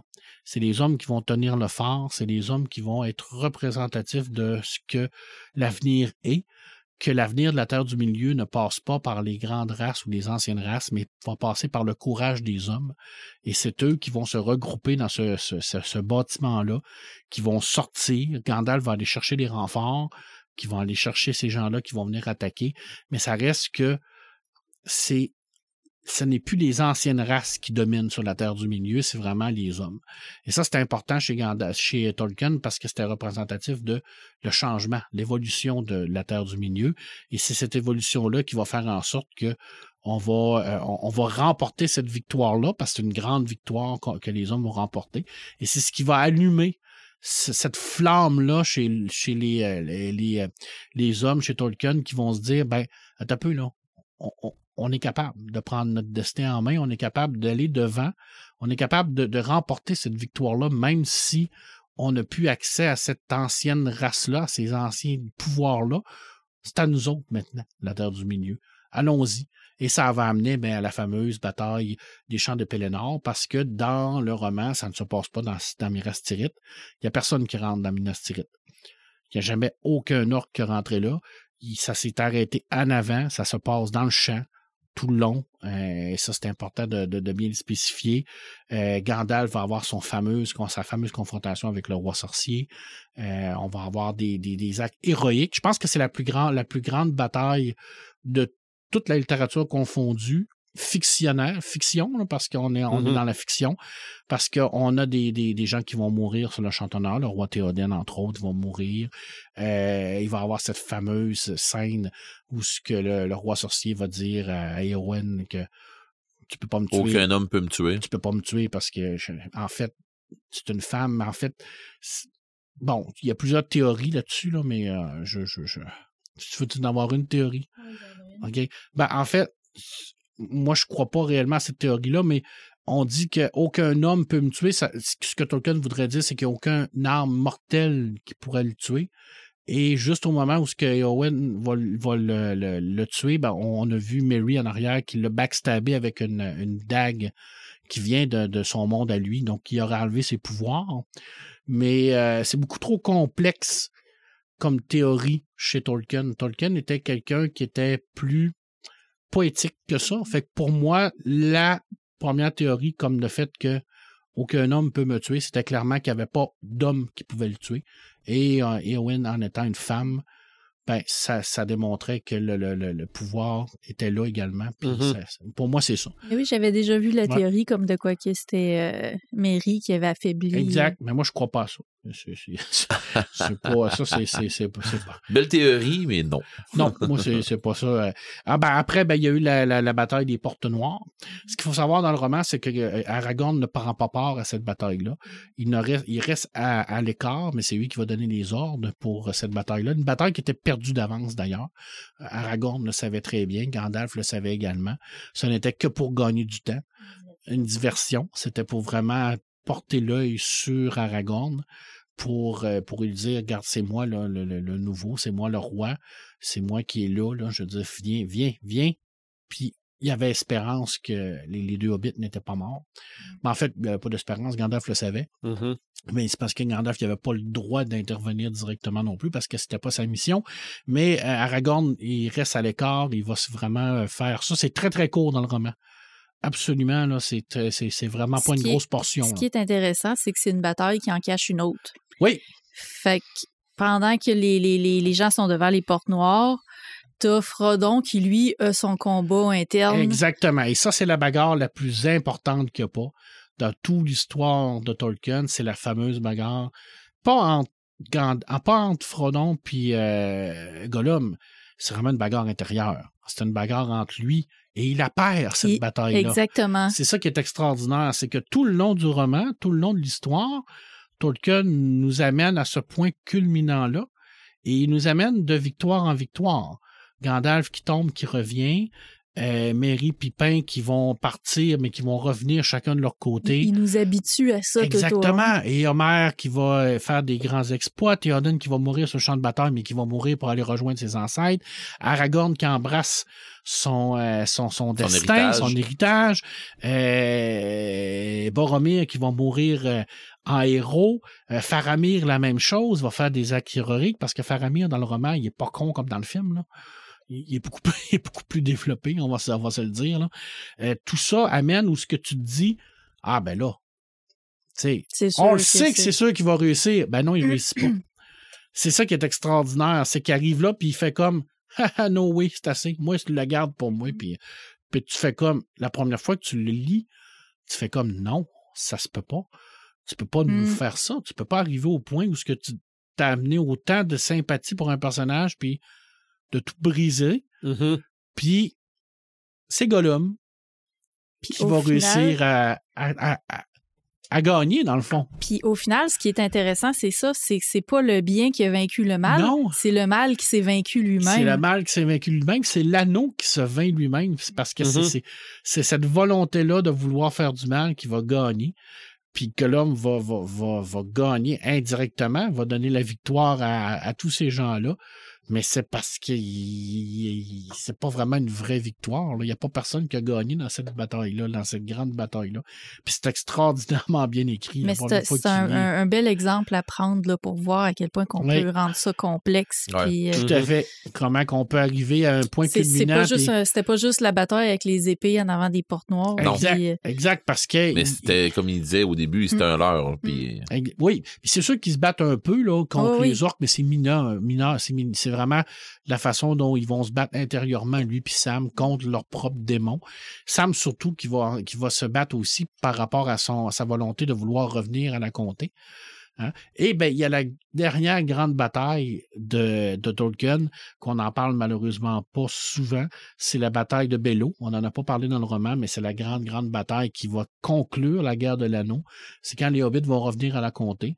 On va se rendre compte que Saruman a pris possession de la comté.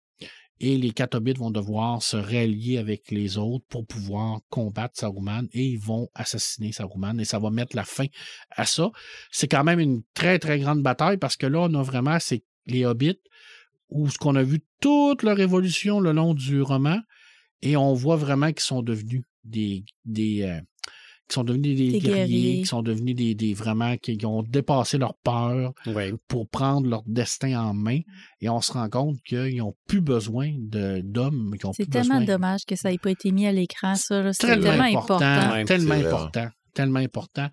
Et voilà. J'aurais pu parler de la bataille de Feyenoord, mais je t'en parlerai pas parce que c'est c'est euh, c'est complexe. Puis c'est dans le premier âge, deuxième, troisième, quatrième, c'est ça commence à être compliqué là. Mais c'est les grandes batailles chez Tolkien, c'est les grandes batailles que je voulais te, te, te vanter, Oui. mais ça reste que 300 là.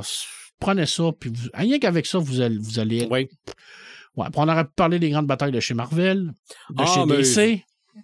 Je te peux- laisse. Tu peux m'en laisser. Ben, Mais, mais je suis content, tu m'en as laissé. dans les livres, euh, moi, il y a des. ben, c'est sûr que faut qu'on parle de Chatham aussi. on n'a pas le choix. Oui, Euh, oui, oui, oui. Ben, dans Chatham, si vous voulez avoir des grandes batailles dans- de, de Maxime Chatham, ça fait tellement longtemps que je vous en parle de cette euh, saga de livres-là, L'autre monde. Il y a tellement de, de, de combats qui arrivent là-dedans. Il y a tellement de trucs épiques qui, qui, qui arrivent là-dedans. C'est sûr qu'il y a un combat final à la fin et tout ça. Mais il y a deux combats, moi, qui m'ont marqué plus, plus, plus spécialement que tous les autres. euh, parce que c'est des, des, des combats où que je me suis dit OK, on s'en va là, tu sais, puis il y a des trucs qui sont arrivés, puis j'ai puis j'étais dans, dans, dans la lecture, puis je me disais oh non, c'est pas vrai, il arrive pas ça, puis tu sais, non, je veux pas qu'il arrive ça à ce personnage-là, puis bon, puis finalement, euh, tu sais, il y avait une guerre qui était arrivée dans le nord des États-Unis. Euh, je me souviens pas exactement, ça fait longtemps que je, que je les ai lus, mais c'était une, genre de tempête qui descendait du Canada. Je vous en ai déjà parlé un petit peu, mais finalement, il y avait un, méchant, euh, le, mal qui descendait à travers de ça, puis euh, finalement, on découvre que, je vais le dire, on découvre que c'est l'Internet qui descend.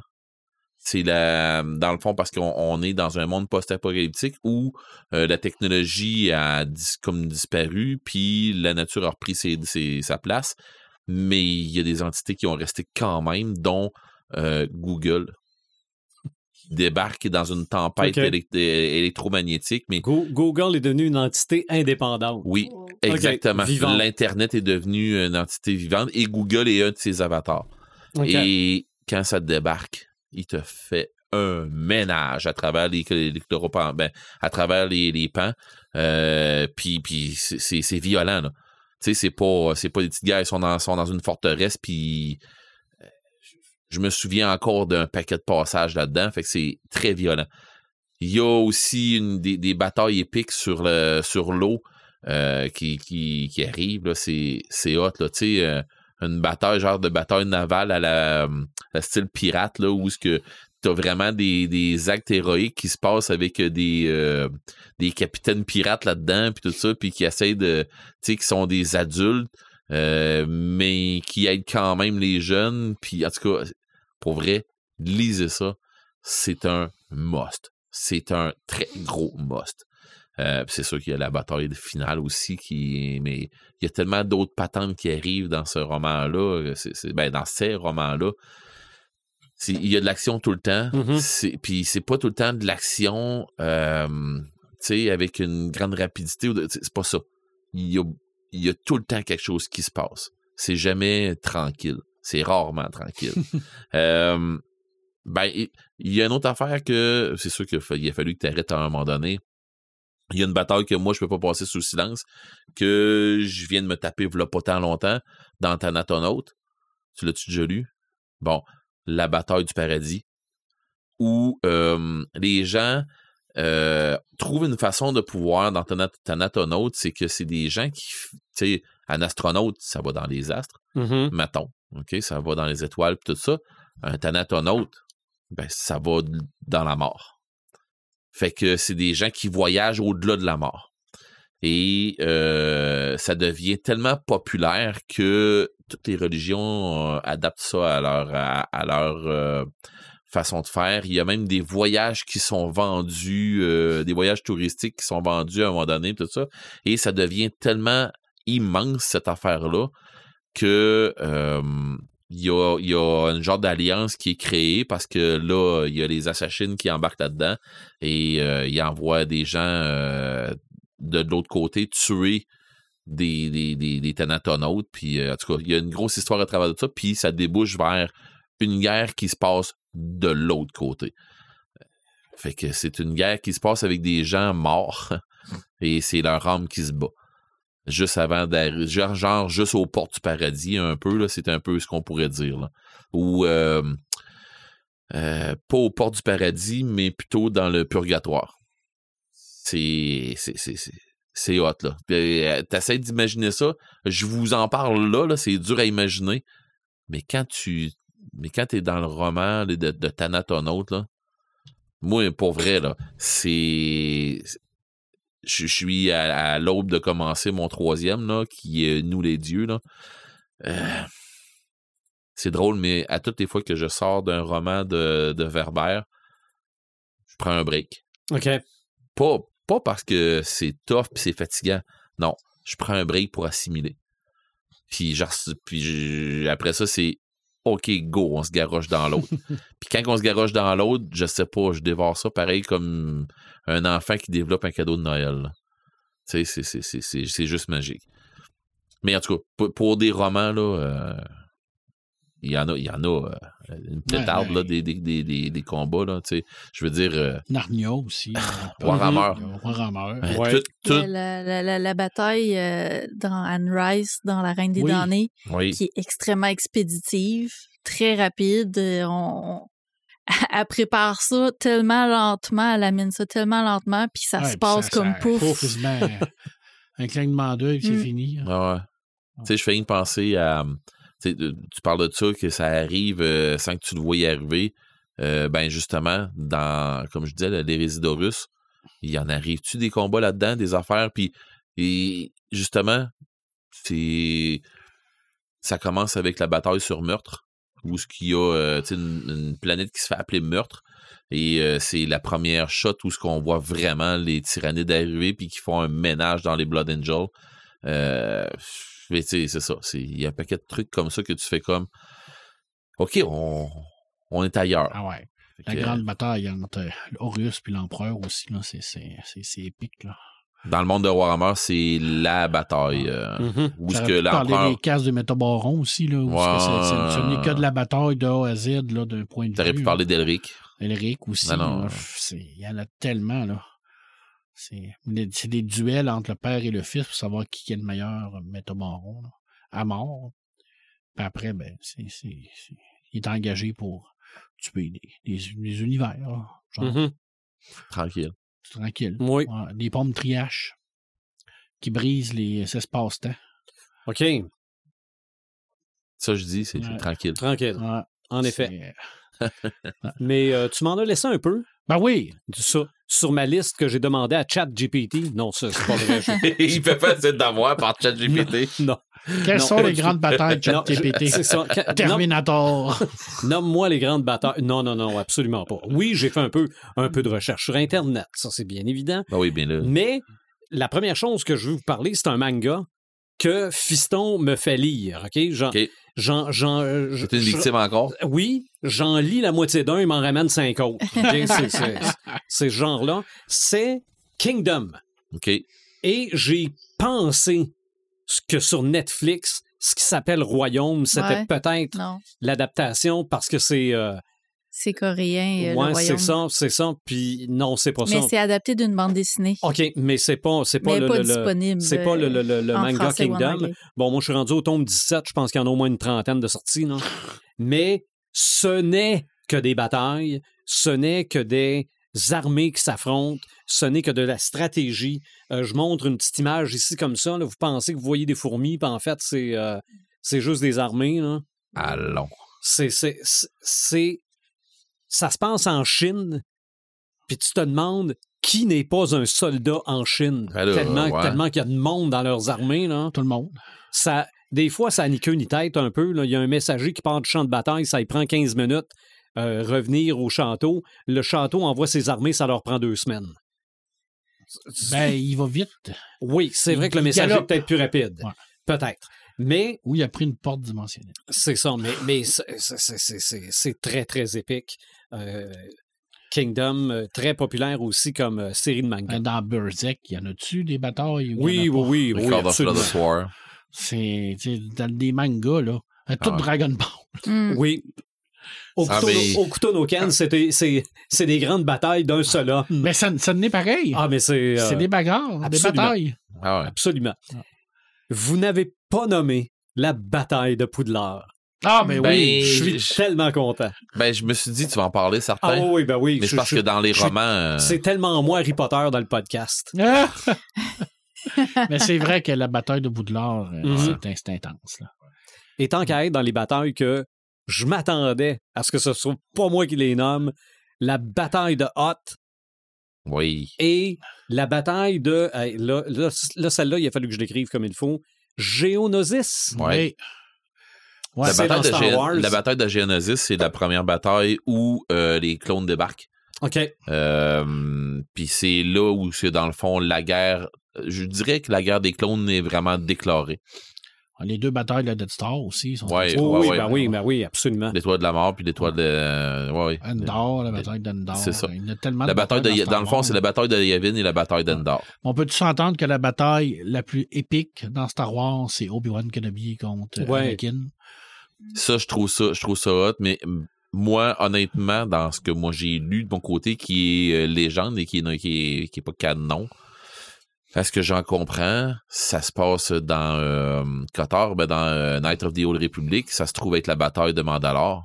Oui, aussi. Mhm. La bataille de Mandalore qui Ben, pourrait, canon. devrait... Ah oui, là, ça, ben, il ouais, y il en a commence une, à en parler. ouais. Ouais. Il commence à en parler, c'est ça. La bataille d'Exarchon euh, contre l'ancienne République. Où ce qui, Il y a tellement de lore, il y a tellement de stock Ouais. hot là-dedans Ouais. que, mon Dieu. Ouais.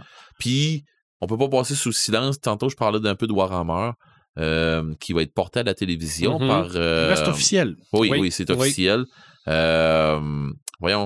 Henry Canville. C'est ça. Henry Cavill, exactement. Henry Cavill qui va, euh, qui va ramener euh, Warhammer euh, en série. Euh, si j'ai bien compris, ça va être une série télé. Euh, Puis c'est un gamer de Mhm. Warhammer. Et c'est. c'est, Il c'est Paraît-il qu'il est en train de s'entourer en plus de que des gamers de Warhammer pour écrire. que des créateurs. Ah, C'est, des gens qui créent. Puis il est pour parler avec The Rock.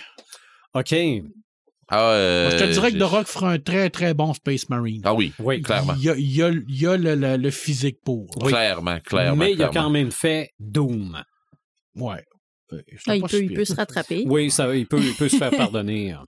Mais The Rock, euh, il signe moins des affaires de con de même. là, Oui, maintenant. maintenant, oui, absolument. Il peut se permettre, mettons. Autre manga, One Piece, il y a là-dedans la bataille de Marineford. Je l'admets, je connais pas. Euh, moi, One Piece, ça s'arrête à la série live action sur Télé. Netflix. Mais euh, que j'ai Ils- bien aimé Ils d'ailleurs. viennent de sortir Oui. l'animé là, sur Netflix. Euh, L'animé, ça fait un bout de temps, mais Ben, je pense qu'ils veulent en refaire Ben, un nouveau, là. OK, mais il est sorti. Oui, il est sorti. Ah, mon ok, Dieu, ok, je ok, pensais- ok, tu parles d'un nouvel animé Oui, ou bah, donc ils ont, ils ont, ils ont- ils ont Ah. rebooté l'animé. Ben, je pense, en tout cas, parce que ça, Mm. euh, moi, ce que j'ai vu des extraits, ça, ça fait très, très moderne. là. Mhm. Euh, aussi, bon, on a parlé, on a parlé de, de Thanos et tout ça, mais dans le film Endgame, la bataille finale, c'est assez épique. Ah oui. Quand oui. tout le monde revient, là, ça Ouais. pète de partout. C'est, Oh, c'est, euh, ouais. Ah, surtout quand Doctor Strange arrive, là, puis qu'il rouvre les portails, là, puis Oh, tout le monde, oui. hey, c'est, c'est hot. là. Alors, non, euh, c'est euh, vraiment. euh, Ça donne des frissons. c'est visuellement impressionnant. Dans Viking, il y a le siège de Paris. Oui, oui. Il y a le siège de, Jérusalem dans le film Le Royaume des cieux. tout à fait, Ouais. puis il est tout seul contre une armée. C'est La- encore là, c'est, c'est, euh, c'est, c'est style Conan. là. Oui. Ah. Red, je sais pas si tu l'as mentionné dans le podcast ou avant, là, mais la bataille de Stirling dans Braveheart. Ouais. Ben, je t'en avais Mhm. parlé hors d'onde. Mhm. OK. Mais la bataille de Sterling dans Braveheart, je pense que cinématographiquement parlant, je pense que c'est la première vraie belle grosse bataille. OK. Je- mais ça, c'est, ça n'engage que moi, là. Mais il me semble que j'ai pas vu de grosses batailles hot comme ça là avant. OK. Historique, fiction aussi, on C'est ça, oui, peu, mais, c'est tellement beau. Malgré que, puis là, là, je parle à travers mon chapeau, peut-être que tu n'as pas vu beaucoup de films des années 50. il y en avait, mais pas comme ça. OK. Parce que je pense que le vieux Spartacus, c'est Ouais. tout ça dans les années 50 Ouais. ou 60. Ouais. Ça devait être assez épique, ça aussi. Ouais, ouais, Ouais. ouais. Tu peux moins que la série. exemple. Oui, peut-être. Euh, là, je ne sais pas si je le prononce comme il faut. La bataille contre les marcomans dans Gladiateur. Est-ce qu'on appelait ça les marcomans, les marcomans? Les... Ah, tu La première euh, bataille, là, ouais. ce qui dit déchaîner les feux de l'enfer, Ouais. c'est- C'est-tu les marquements, mais où. Ben, euh, c'était- contre les barbares. ouais, c'est ça. OK. D'ailleurs, euh, j'aurais. C'est oui, pas les 1. Je sais pas, ils n'ont pas eu le temps, ils ont pas eu le euh, temps de, de se présenter, non, non. ils sont tous morts. Mhm. Là, j'ai juste le nom des films. J'ai peut-être pas le nom des batailles. Euh, dans Mad Max Fury Road, Ah oui. il y a de la, il y a de la bataille là-dedans Ah masse. mon la dieu, ben, poussière. tout le long du film, là. Poussière de Il y a de la bataille, puis il y a de la bataille, de la poussière, là. La finale d'Avatar, le premier. Oui, c'est vrai. Ah, puis le deuxième aussi. OK. Oui. Aliens. Ça, c'est Ah. le deuxième. Le deuxième, là, euh, est- Ça pète de partout. Ben, moi, je te dirais que la plus grosse bataille dans le deuxième, c'est clairement la, la bataille finale entre, Mhm. les, les deux En reines- triplé. entre les deux reines. Ouais, triplé, Entre puis la reine. ouais. C'est tellement épique, là, ça Ouais, n'a vrai, aucun bon sens. Euh, je tombe un peu dans l'historique avec Il faut sauver le soldat Ryan. Ah, La première bataille de débarquement de, de un en embarquement en Normandie, là. Oh mon C'est, dieu. C'est intense, là, mais un point de vue, là, euh, c'est incroyable. C'est ça. On, on reste dans les mêmes eaux avec le pianiste. Oui, Euh, le film 3 aussi. oui, il y a plusieurs batailles dans le. Dans le plus tranquille, moi, j'aurais, euh, là-dedans, là, dans le plus tranquille, j'aurais euh, Frères d'armes, la Mhm. bataille des, euh, des Ardennes. Oui, OK. Dans, dans le froid, là, comment est-ce qu'ils n'ont bavé, là, tout ça, là, puis que tu dis, tu sais, tu vois tes voix aller, là. C'est pas une bataille. Je sais pas si je pourrais dire que c'est une grande bataille, mais c'est un. C'est, ça, a été, ça a été un grand combat. Parce que Parce que là, ça a été un combat. dans la série que j'ai présentée tantôt, il a les Ardennes. OK. Parce que pour vrai, là, tu sais, euh, la bataille des Ardennes, ça a été un combat avec eux-mêmes, là. Mhm. Parce que d'un tranché, là, qui faisait froid, puis que euh, les Allemands sont. Il y en a beaucoup qui sont morts de froid, justement, puis. euh, Il y en a une ça- sur Stalingrad aussi, la bataille Ouais. de Stalingrad, un film sur la bataille Ouais. de Stalingrad. Là. Oui. Ça, c'est des, batailles historiques. Mhm. Euh, Un personnage historique aussi, Cléopâtre, oui. Jeanne d'Arc. Ah. Dans Ah, la- Ça, c'était un peu moins. euh, Ben moi, le film Jeanne d'Arc, je l'ai bien Ben là, aimé. je sais pas, là. mais le film Jeanne d'Arc, je l'ai bien aimé, puis Ben, ça doit avoir été adapté, euh, son Oui. histoire, quelquefois. avec. Mila Jovovich, hein? ouais, ouais, Ah oui, oui, oui. Ouais, Ouais, je- ouais. moi, je l'avais bien aimé, moi, puis je trouvais que les C'est pas- batailles... C'est pas encore une histoire d'Américain qui, qui Ouais, prend l'histoire d'un Ben, il, y a beaucoup, il y a pays. beaucoup de Français dans, dans, dans Ouais. Jeanne d'Arc, par exemple. Ouais. Mhm. Mais oui, euh, mais c'est assez intense comme histoire, pareil. Là. Oui. Euh, dans la liste, on mettait autant en emporte le vent. Ça, c'est probablement à cause de la guerre de sécession. Ça, Ça doit honnêtement, j'ai vu ça, ça j'ai déjà vu ça doit se passer dans je ce m'en temps-là. souviens plus. Et avec Tom Cruise, le dernier samouraï. Oh mon Dieu, Eh oui. oui, Oh oui. Puis là, bien évidemment, il y en a probablement plein d'autres. c'est la, la- la bataille de, de l'ancien temps contre le- le- les temps modernes. Là. Ah ouais. C'est que les mitraillettes, les pistolets, puis tout ça, puis eux autres sont restés avec les, les sabres de samouraï, puis les, les, les Mais tactiques. là. avoir, avoir eu la définition que Joël a donnée au début, où Ça ça, aurait été plus large. Ouais, ben c'est que je vois un paquet de. Tu parlais de sport ou de concours ou peu importe, de compétition où à la fin, tu arrives au show final. On Il y en a plein, On là. pourrait parler de 8 Miles d'Eminem, Ben Oui. qui est du rap battle. Mhm. On, on a vraiment la forme du combat ici, mais Ça- avec les mots. Ça peut être Honey aussi. Je connais pas. Ça, ça, ça, c'est un film de, de danse de. C'est-tu de ballet Danse de jazz? rue. Ah. Ouais. Oui. Moi, je te dirais que dans les batailles juridiques des hommes d'honneur, Tom Mhm. Cruise contre Jack Nicholson, c'était euh, non seulement c'était euh, euh, la bataille dans le film épi- était épique parce que c'était il, il fait venir un général pour le confronter sur le Mhm. fameux code rouge.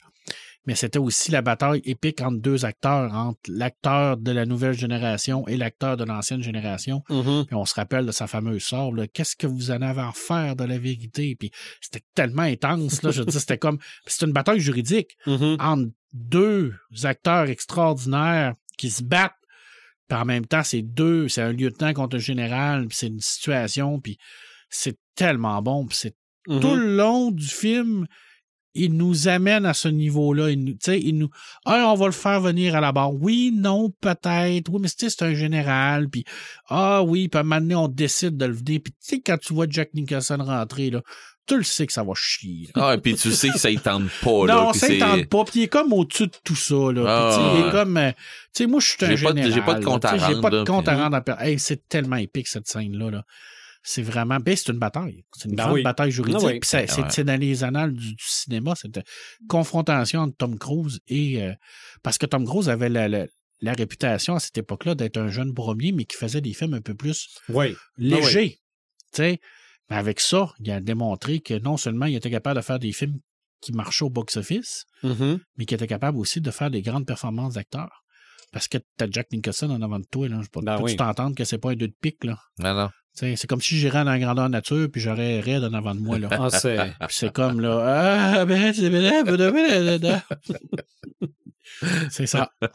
Justement, Oui. des grandes batailles, il s'en fait aussi pour vrai, Oui.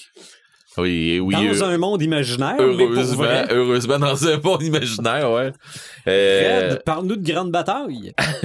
ben, écoute, je vais, je vais tomber dans les jeux vidéo, OK? Mhm. Euh, dans les jeux vidéo, tu sais, je veux dire, il y a eu beaucoup, beaucoup, beaucoup de jeux dans le temps qui ont commencé avec euh, euh, Dynasty Warriors, où euh, t'es t'es un personnage, il y a des armées avec toi, mais c'est pas eux autres qui font le ménage, c'est toi avec des attaques de fou, là, puis que tu passes à travers d'un... Tu sais, avec un coup, t'en tu 10, là. Tu sais, c'est- c'est... ça tout le long du jeu, là, puis t'avances de point en point, là, pour faire euh, avancer ton armée, puis tout. C'est représentatif dans le fond de la force de ton armée puis des affaires comme ça mais mon dieu là tu sais des batailles là euh, je peux même pas dire que c'est une bataille épique je veux dire c'est- même plus épique parce que c'est comme si on disait tout le monde tout le monde a des pouvoirs de super-héros qui c'est qui est un super-héros après? Plus personne Mhm. tu sais de- dans un monde de super qui est super? Personne ben c'est ça Quand C'est c'est un- rendu la normalité. Ouais, c'est quasiment ça. Fait que dans ce jeu-là, je veux dire, c'est comme le jeu, c'est c'est une grande bataille, on dirait tout le long. J'ai pas eu l'impression là-dedans qu'il y avait une bataille. Tu sais, oui, ok, il l'annonce comme ça, là, tu sais, que c'était une bataille plus haute qu'un autre, mais mon Dieu, c'est pas ça, là. Tabarouette, on s'en va tout le temps dans, dans, dans juste plus de monde, juste plus fort. On dirait c'est que ça. Euh, Sinon, ben, euh, il y avait eu, euh, il y avait eu Rome aussi qui est sorti. Mais il y, a eu beaucoup de, de, de, jeux dans ce style-là. Euh, je me souviens pas de tous les noms des jeux, puis j'ai pas pris le, le, le temps d'aller les chercher sur Internet, mais c'est tous des vieux jeux euh, où euh, si tu commences à tomber là-dedans, tu vas tous les trouver. OK? Puis c'est tous des jeux genre. C'est même pas des jeux en. Ben, il y en a qui sont en ligne, mais c'est c'est plus des jeux qui sont tant joués que ça. C'est pour ça que j'ai fait Ah, je me lance-tu là-dedans? Non. Euh, mais il y en a énormément qui, qui jouent encore. Il y a, euh, on parlait tantôt du Seigneur des Anneaux. Ben, il y a euh, Lord of the Ring, Shadows of Mordor, qui est un peu le même principe. Ton héros, dans le fond, il a des missions à faire et c'est comme si tu étais dans le Mordor, puis là, ben, tu as des, des généraux à aller chercher. Euh, puis euh, c'est ça, ton, ton but, c'est d'aller l'éclairer. là. Fait que oui, ça amène à des batailles assez épiques, à des, des, des, des- de plus en plus rough, de plus en plus gros. là. C'est beaucoup de stress, ce jeu-là, je vous dirais. En tout cas, pour moi, là, qui est déjà stressé de base, là, te promener dans le Mordor, là, euh, Mhm. cache-toi, là. Ah ouais, c'est pas tendre. Que si tu te caches pas, là, Ouais, tu ouais. caches tes bons tabarnache, là. Oh, ouais. T'es t'es le petit cul, là, qui te promène euh, dans, dans, dans, dans, l'œil du diable, là, dans le fond. Ah, clairement. Clairement, là, t'es dans, dans son royaume, là, t'es chez eux, là. Euh, c'est sûr que moi, de mon côté à moi, euh, faut que jase de, de Elder Scroll Online. Euh, parce que là, en plus, il s'en vient là prochainement. euh, je pense que c'est à mi-février, début février, euh, quelque chose comme ça, qui devrait arriver euh, l'événement, euh, ce qu'on appelle l'événement PVP. Euh, dans le fond, c'est un événement qui va se passer dans la grosse zone de, de, de qu'on appelle Cyrodiil. C'est là dans la grosse euh, cité impériale que ben, dans la cité impériale, il va y avoir une guerre là. Il y a tout le temps une guerre là, des joueurs contre les joueurs. Mais c'est comme le jeu est basé sur une guerre entre trois alliances. Euh, qui est euh, Ebonheart, ben, le, le. Il y a euh, et il y a euh, euh, euh, non, Oridia. Mais pas Oridia, mais euh, ah.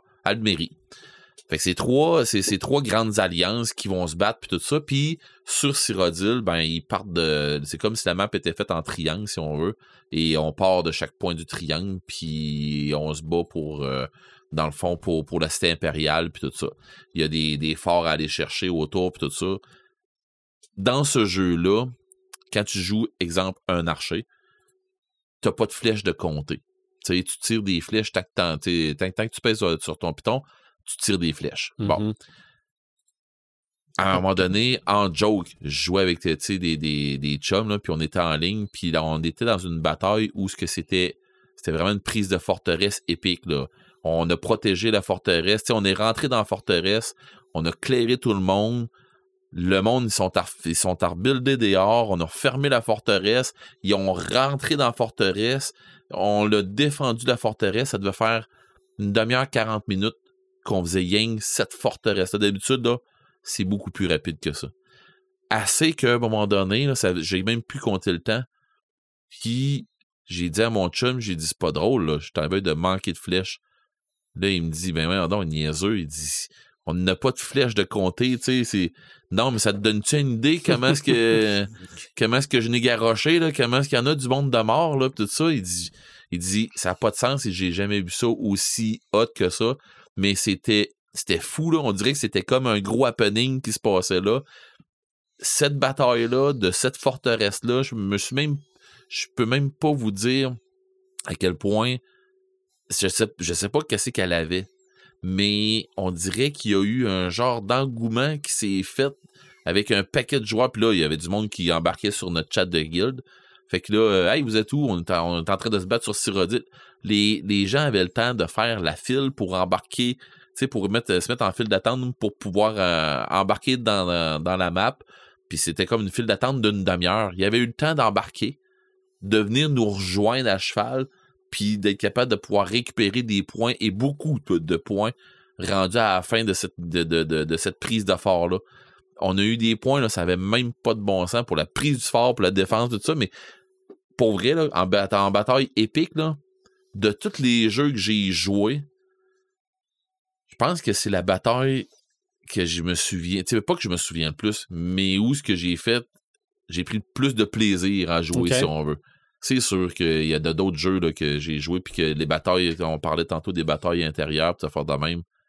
Euh, si je pense à hum, Last of Us, Mm. euh, où que après ça, j'ai pris comme un pas un break de, de, Mhm. de gaming, où, mais tu sais, que je me suis dit, attends un peu, là, on vient de passer ailleurs dans, dans le point de vue psychologique, dans les jeux, là, où ce que tu sais, t'arrives à la fin, puis tu sais, c'est quoi, c'est-tu fini? C'est la, la petite qui te demande c'est-tu fini, puis que Joël, il dit, ouais, oui, euh, tout est correct, tout est fini, mais comment est-ce qu'il a tué du monde pour la sortir de là? Puis tu sais, tu dis, OK, euh, je, je m'en irais où? Moi, en tant que père, je m'en Mhm. irais, je, je m'en irais où? Puis tu sais, c'est- ça, là.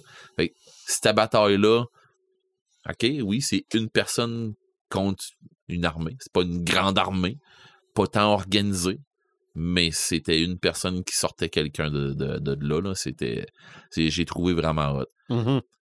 On parlait tantôt de bataille épique, puis je fais qu'une une parenthèse de ça. Tu sais, quand on arrive avec euh, Rambo, là, dans le premier Rambo, là, comment est-ce que lui, comment est-ce qu'il en fait des, des affaires épiques là, là-dedans, là, mais il- c'est ça. Il te fait descendre des enfers, mais c'est rien que c'était rien qu'un un genre de parallèle où ce que c'est qu'à un moment donné, rien qu'une personne toute seule peut foutre un bordel pas pire, là. Ouais, c'est ça. Euh, Là, on a le côté, par exemple, comique dans la Rambo. Là. Surtout dans le 3, là, où ce qu'est- Oh, ben Ouais, là, mais là, ils sont Ah. deux contre 5000, là, puis il dit Ouais, on pourra pas les encercler. ouais, c'est ça. Ça- ouais, non. c'est probablement la seule parole qu'il dit dans le film. Ah, c'est pas beaucoup. Euh, Euh, il grogne souvent, par exemple. Mhm. Euh, La poudre à canon, c'est dans le deuxième ou le troisième? C'est dans le troisième. Ah oui? Vous m'avez appris à ne pas à ignorer la douleur. Est-ce que ça fonctionne? Non.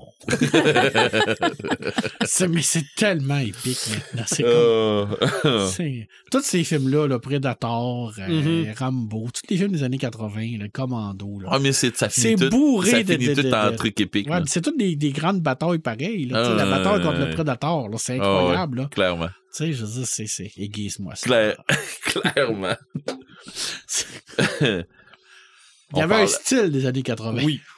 oui. On parlait justement de stock des années 80 que toi et moi, on a repris à outrance. Toutes les games tous les, les jeux de, de rôle en rapport avec Star Wars. Parce que pour vrai, Star Wars, là, c'est euh, c'est une machine à, à créer des batailles épiques. Là. Ah oui. C'est facile. Du. Space Opera. Oui, c'est ça. Parce, parce que c'est du space opéra, puis parce que on, nous autres, on le joue comme ça, on le fait jouer comme ça. euh, tu sais, on est on n'est pas même on n'est pas maître de jeu de la même façon que Marc Mhm. puis moi. Puis nos games sont aussi Le intéressants. jeu a été ça. créé pour, euh, pour être rapide, pour vraiment représenter le film. Là. Je veux dire, quand tu joues à ça, tu as l'impression d'être dans, dans, Mm. dans un film. Là. Mhm. Ouais, ça ouais. se déroule rapidement, ça va vite. euh, c'est, c'est, pose-toi pas de questions, mets ton cerveau à off, puis embarque, mon homme. Ouais. Ça, c'est clair. Space Opera, là, 100%. Tu sais, c'est sûr que dans Donjon Dragon, on est capable d'en avoir en masse des, des, des, des combats épiques puis des affaires de même. Mais je vous dirais que le plus le plus épique que moi je pogne à date, là, puis que où ce que euh, je me dis euh, ok on s'en sortira pas, ou ce que les joueurs ils disent on s'en sortira pas, ou euh, ben c'est dans Warhammer. Dans Warhammer Fantasy, euh, quand quand j'arrive puis tu t'es dans un monde médiéval fantastique puis que tu te bats contre euh, des, des, alliances de, de, dieux du chaos, des, alliances des armées du chaos, où ce que tu te dis, OK, mais là, on est en train de se battre contre euh, des trucs dégueulasses de Nurgle, puis là, tu te dis, OK, même si on s'en sort vivant, ça se pourrait qu'on meure d'une maladie X, Y, Z, rendu au bout de ça. Fait que, tu sais, de là, comme tu disais tantôt, Joël, des combos, ce que c'est que tu te dis, je vais gagner, mais à quel prix? À quel prix, ouais. Ouais, c'est ça. Fait que, tu sais, on, on se ramasse souvent avec des affaires dans ce style-là. Euh, Puis dans Warhammer, Dieu sait qu'il y en a des, des façons de pouvoir se garrocher, comme un peu comme euh, Star Wars, où ce que on est capable de se garrocher dans du... Tu sais, dans, dans de l'épique, là, facilement, là. Tu sais, ça dépend à quelle époque que tu fais jouer, puis, euh, tu sais, c'est... dingue à faire jouer euh, dans la Storm of Chaos, qui est une immense bataille épique, euh, qui était... euh, qui, là, les forces de Sigmar qui se sont levées contre les forces du chaos. là. Il s'est passé de quoi partout en Empire. sinon, ben, avant de tomber dans GN, tu parlais tantôt, on parlait tantôt de comment écrire comment écrire un roman. Tu nous disais, dans le fond, nous donnais des bons conseils puis tout ça. Euh, ben c'est ça, nous autres, Joël, quand on arrive dans des combats, puis quand on arrive pour amener ça épique sur un champ de bataille, tout ça, ça se fait moins un petit peu. euh, ça arrive moins facilement avec euh, quand les, joueurs vont jouer, mettons, des, des combats de Warhammer là, avec des, des- en miniature, avec les règles puis des affaires de même, c'est- c'est plus un peu plus de stratégie puis des affaires comme ça. Mais quand on les fait jouer à des joueurs, si on veut vraiment avoir euh, un, un sentiment de, de euh, un sentiment aux joueurs, puis là, ben, Marc, tu peux embarquer avec moi si tu veux, là, mais moi, de mon côté à moi, quand que je veux euh, quand je veux embarquer mes joueurs, puis euh, je veux, je veux qu'ils se sentent pognés là-dedans, c'est clair que j'ai eu mis de la pression. J'ai mis de la pression sur le temps. Mhm. J'ajoute un dynamisme. Tu sais, c'est comme tu disais tantôt, c'est pas le temps de. C'est pas le temps de commencer à décrire. Mhm. Tu sais, c'est pas le temps de commencer à décrire euh, l'herbe est verte ou de quoi comme ça. Non. C'est ça, c'est pas le temps de faire ça. Et Mais les émotions. ben, c'est ça. Ça, c'est ça, t'as buildé ça avant. Tu sais, tu as décrit le décor où que les, les armées vont arriver ou quelque chose comme ça. Euh, tu, tu, leur as décrit euh, où ils vont avoir genre festoyer la, vie, la, la veille avec euh, le, sais, leur compagnon d'armes. Puis là, ils se disent, tu sais, ça, ça se pourrait que ce soit la dernière fois que tu t'es vois puis tout. Puis bon, mais quand ça commence, là, quand ça embarque là-dedans, là, moi, ça m'est arrivé bien souvent de, de mettre un timer. C'est à ton tour, là. Bon, tu fais quoi? Puis là, ben, je compte. Clic. 10, 9. Puis là, ben, euh, attends un peu, euh, je fais, euh, je fais, bon, ben, tu viens, il vient d'arriver tel, mort. tel truc, bah donc. Oui, parce que dans la vraie vie, t'as pas le temps Non. de prendre euh, Non, non, à penser. Non, fait que là, si j'avance là, là, les autres vont venir là, ils vont. Non, non, non, non, Non, non. c'est ça. Non, non, c'est pas ça, là. C'est. Tu prends une décision là parce qu'il y a d'autres choses qui vont arriver. Moi, je vais me prendre la même, le même temps pour moi à, à placer mes affaires, à faire mes trucs, mais toi, je te mets, je te mets un temps. Puis ce temps-là sert à mettre une pression, à mettre euh, un, un dynamisme à, à la game. Puis les joueurs Ben, avec tu ça. rentres plus dans le game. Ouais, Ben oui, tout à fait. parce que là, ils ont là, là, là c'est l'instinct qui embarque, puis c'est fini, là, les euh, Hey, ben là, OK, toi, attends ton tour, je vais attaquer avant. Non, non, non, non, non. Tu sais, OK, ben moi, ça compte encore sur ton tour à toi, là. Tu sais, puis j'ai quasiment fini mon, mon, mon décompte. Tu fais quoi? Je veux une réponse maintenant? Euh, Conseil d'un vieux joueur, dans le doute, mets le feu. Toujours bon. je t'ai pas demandé quelle grandeur était la pièce, je t'ai dit que je castais Fireball. C'est- c'est- ça ressemble Non, à ça. souvent, ça, ça, ça amène une, une dynamique parce que ça amène aussi de l'improbabilité. OK. Ça amène que ça fait avancer la partie parce que tu sais pas ce que ton partenaire ou ton autre ami va faire au côté de toi. Ça va te faire avancer ou non. Ouais. Puis l'exemple du feu, ben, c'était, c'était, c'était- je l'ai vécu récemment, là. On va attaquer une, une, une maison pour aller récupérer quelqu'un. Puis on commence, là. Fait que le maître te dit qu'est-ce que tu fais? Puis il y en a un qui dit je lance une grenade incendiaire. T'es parti, là. T'as pas le choix de partir, là. C'est là, là. Ta Ah personne s'est consultée, là, puis c'est bang. Plus de niaisage. On Non, non, part. non, puis là, tu Mais là, Mais ça met, ça met de la une dynamique. ah, regarde celui qui a garoché la grenade, puis là, Mais- tu fais commande. Il est trop T'as le tard. maître- T'as le maître du jeu qui fait Ah non. Mais c'est ça qui est le fun dans le jeu de rôle. C'est la, rapidité, le dynamisme. Puis l'in- Il vient, il vient tout de scraper mon histoire. l'improbabilité que ça arrive. C'était quoi les Ça, ça peut probabilités que quelqu'un fasse ça, tu le sais pas. Ah. Mais t'es là, tu gères ça, puis c'est le fun pour le maître, puis c'est le fun pour le- les joueurs. Ben oui. Puis là, les autres qui viennent après, ben là, dans ta tête, tu te disais, ouais, moi, je, je partais pour faire ça, mais là, le lui, il vient de foutre le feu, là. Ben, je peux plus faire ça. Fait que go, réfléchis, OK, mais là, on réfléchis. fait quoi, là? Euh, hey, le sniper, tu vois-tu quelque chose? Non, il y a de la Euh, non, fumée. il y a de la fumée partout, voyons donc. Tu sais, C'est c'est... tellement bon. C'est ça. ça, marche le pas de même dans la vraie vie. Non. Qu'est-ce Ben- que tu fais? Je mets le feu. Ah, des fois, t'as envie. Des fois, oui, t'as ah, envie. ça oui. Des fois, tu dis maudit que ça réglerait Ou- tous les problèmes. T'as le feu? Ouais. Ça, ça arrive souvent aussi. Bon, la finalité, on l'a ramené, mais il était cramé. Écoute, on a essayé. Bon. Euh, Ben, le contrat disait de le ramener. C'était pas marqué ils ont pas comment. dit comment. Pas l'état, ouais. Ils ont pas dit comment. Fait qu'il a bien réfléchi. J'imagine la séquence d'un film où il arrive, pouf, tire, tire le cadavre cramé à terre, voilà. Ben, Mission accomplie. ouais, ben c'était un petit peu ça, l'équipe, là, en tout cas. Mais bon. C'était le fun. Oh oui. Honnêtement. Oh oui, c'était le fun. Une grande bataille qui se finit dans l'humour. Ben, c'était une belle Ben, bagarre, cette bagarre. C'était, non, c'était une super de bataille. ouais. Pour vrai, là, c'était une super de bataille. Sauf que, puis tu sais, aussi, c'était autour d'une maison, là. Mais, mon Dieu, que ça a viré bizarre, cette affaire-là. Mais Euh, c'est ça, les jeux de rôle. C'est Ouais. l'improbabilité. C'est comme Red dit. Tu réfléchis pas. T'agis. Là, là. Mhm. C'est ça, qui- c'est ça qui déstabilise. Le, le but est de déstabiliser le lecteur Mhm. pour, un- pour, pour un, un écrivain.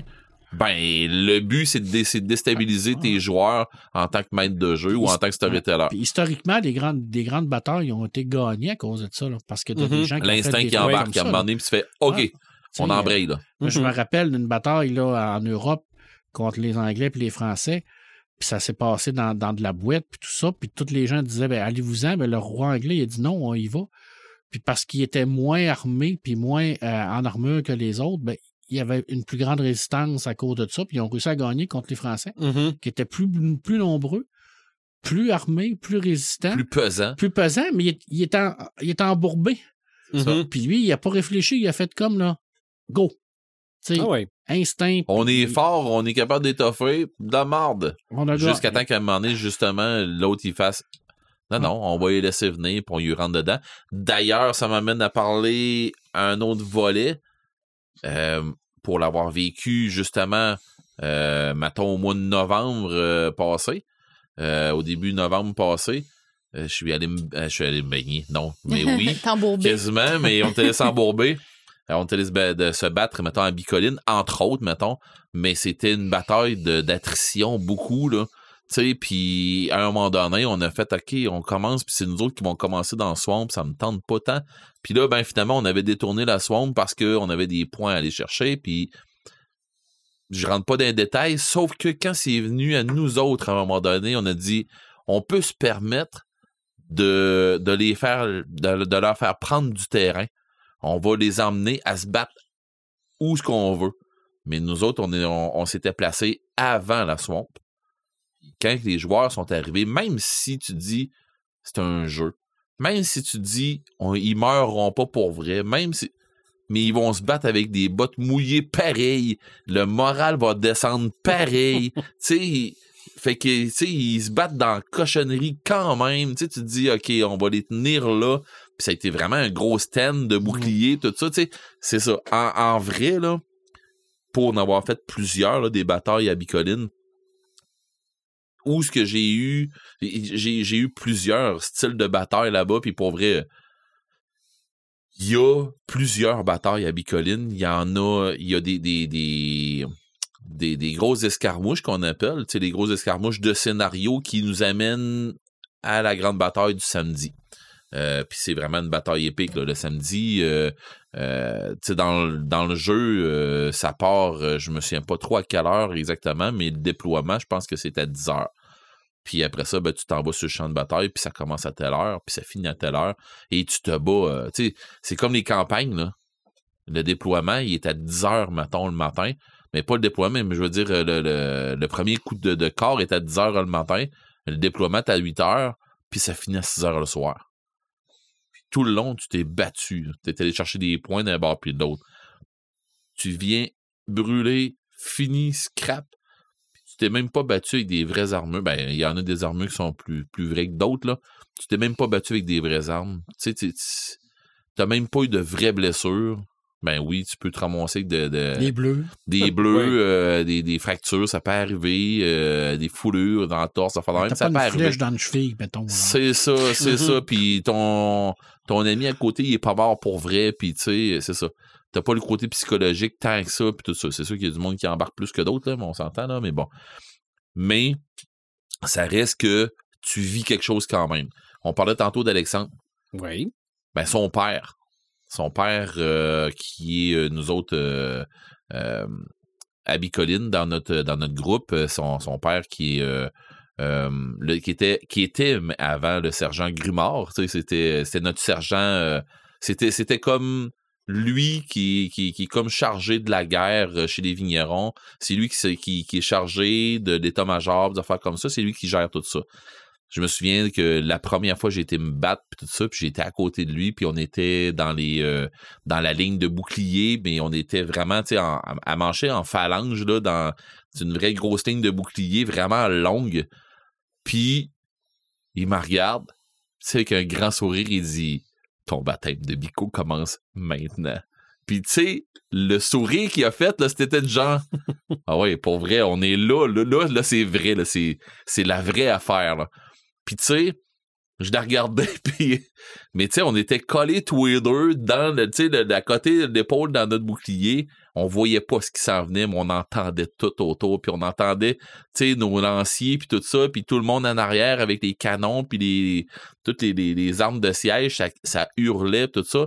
Mais ce que nous autres, on, on appréhendait, là, c'était le clash avec ce qui, ce qui s'en venait en avant, parce que nous autres, on allait recevoir une charge, là, tu c'était, on savait que ça allait pincer. Fait que, on était en arrière, nous autres, de nos boucliers, là. Ça vargeait là-dedans, là. Pareil comme. c'est- c'est- même pas disable. Le feeling que t'as là-dedans, c'est même pas disable.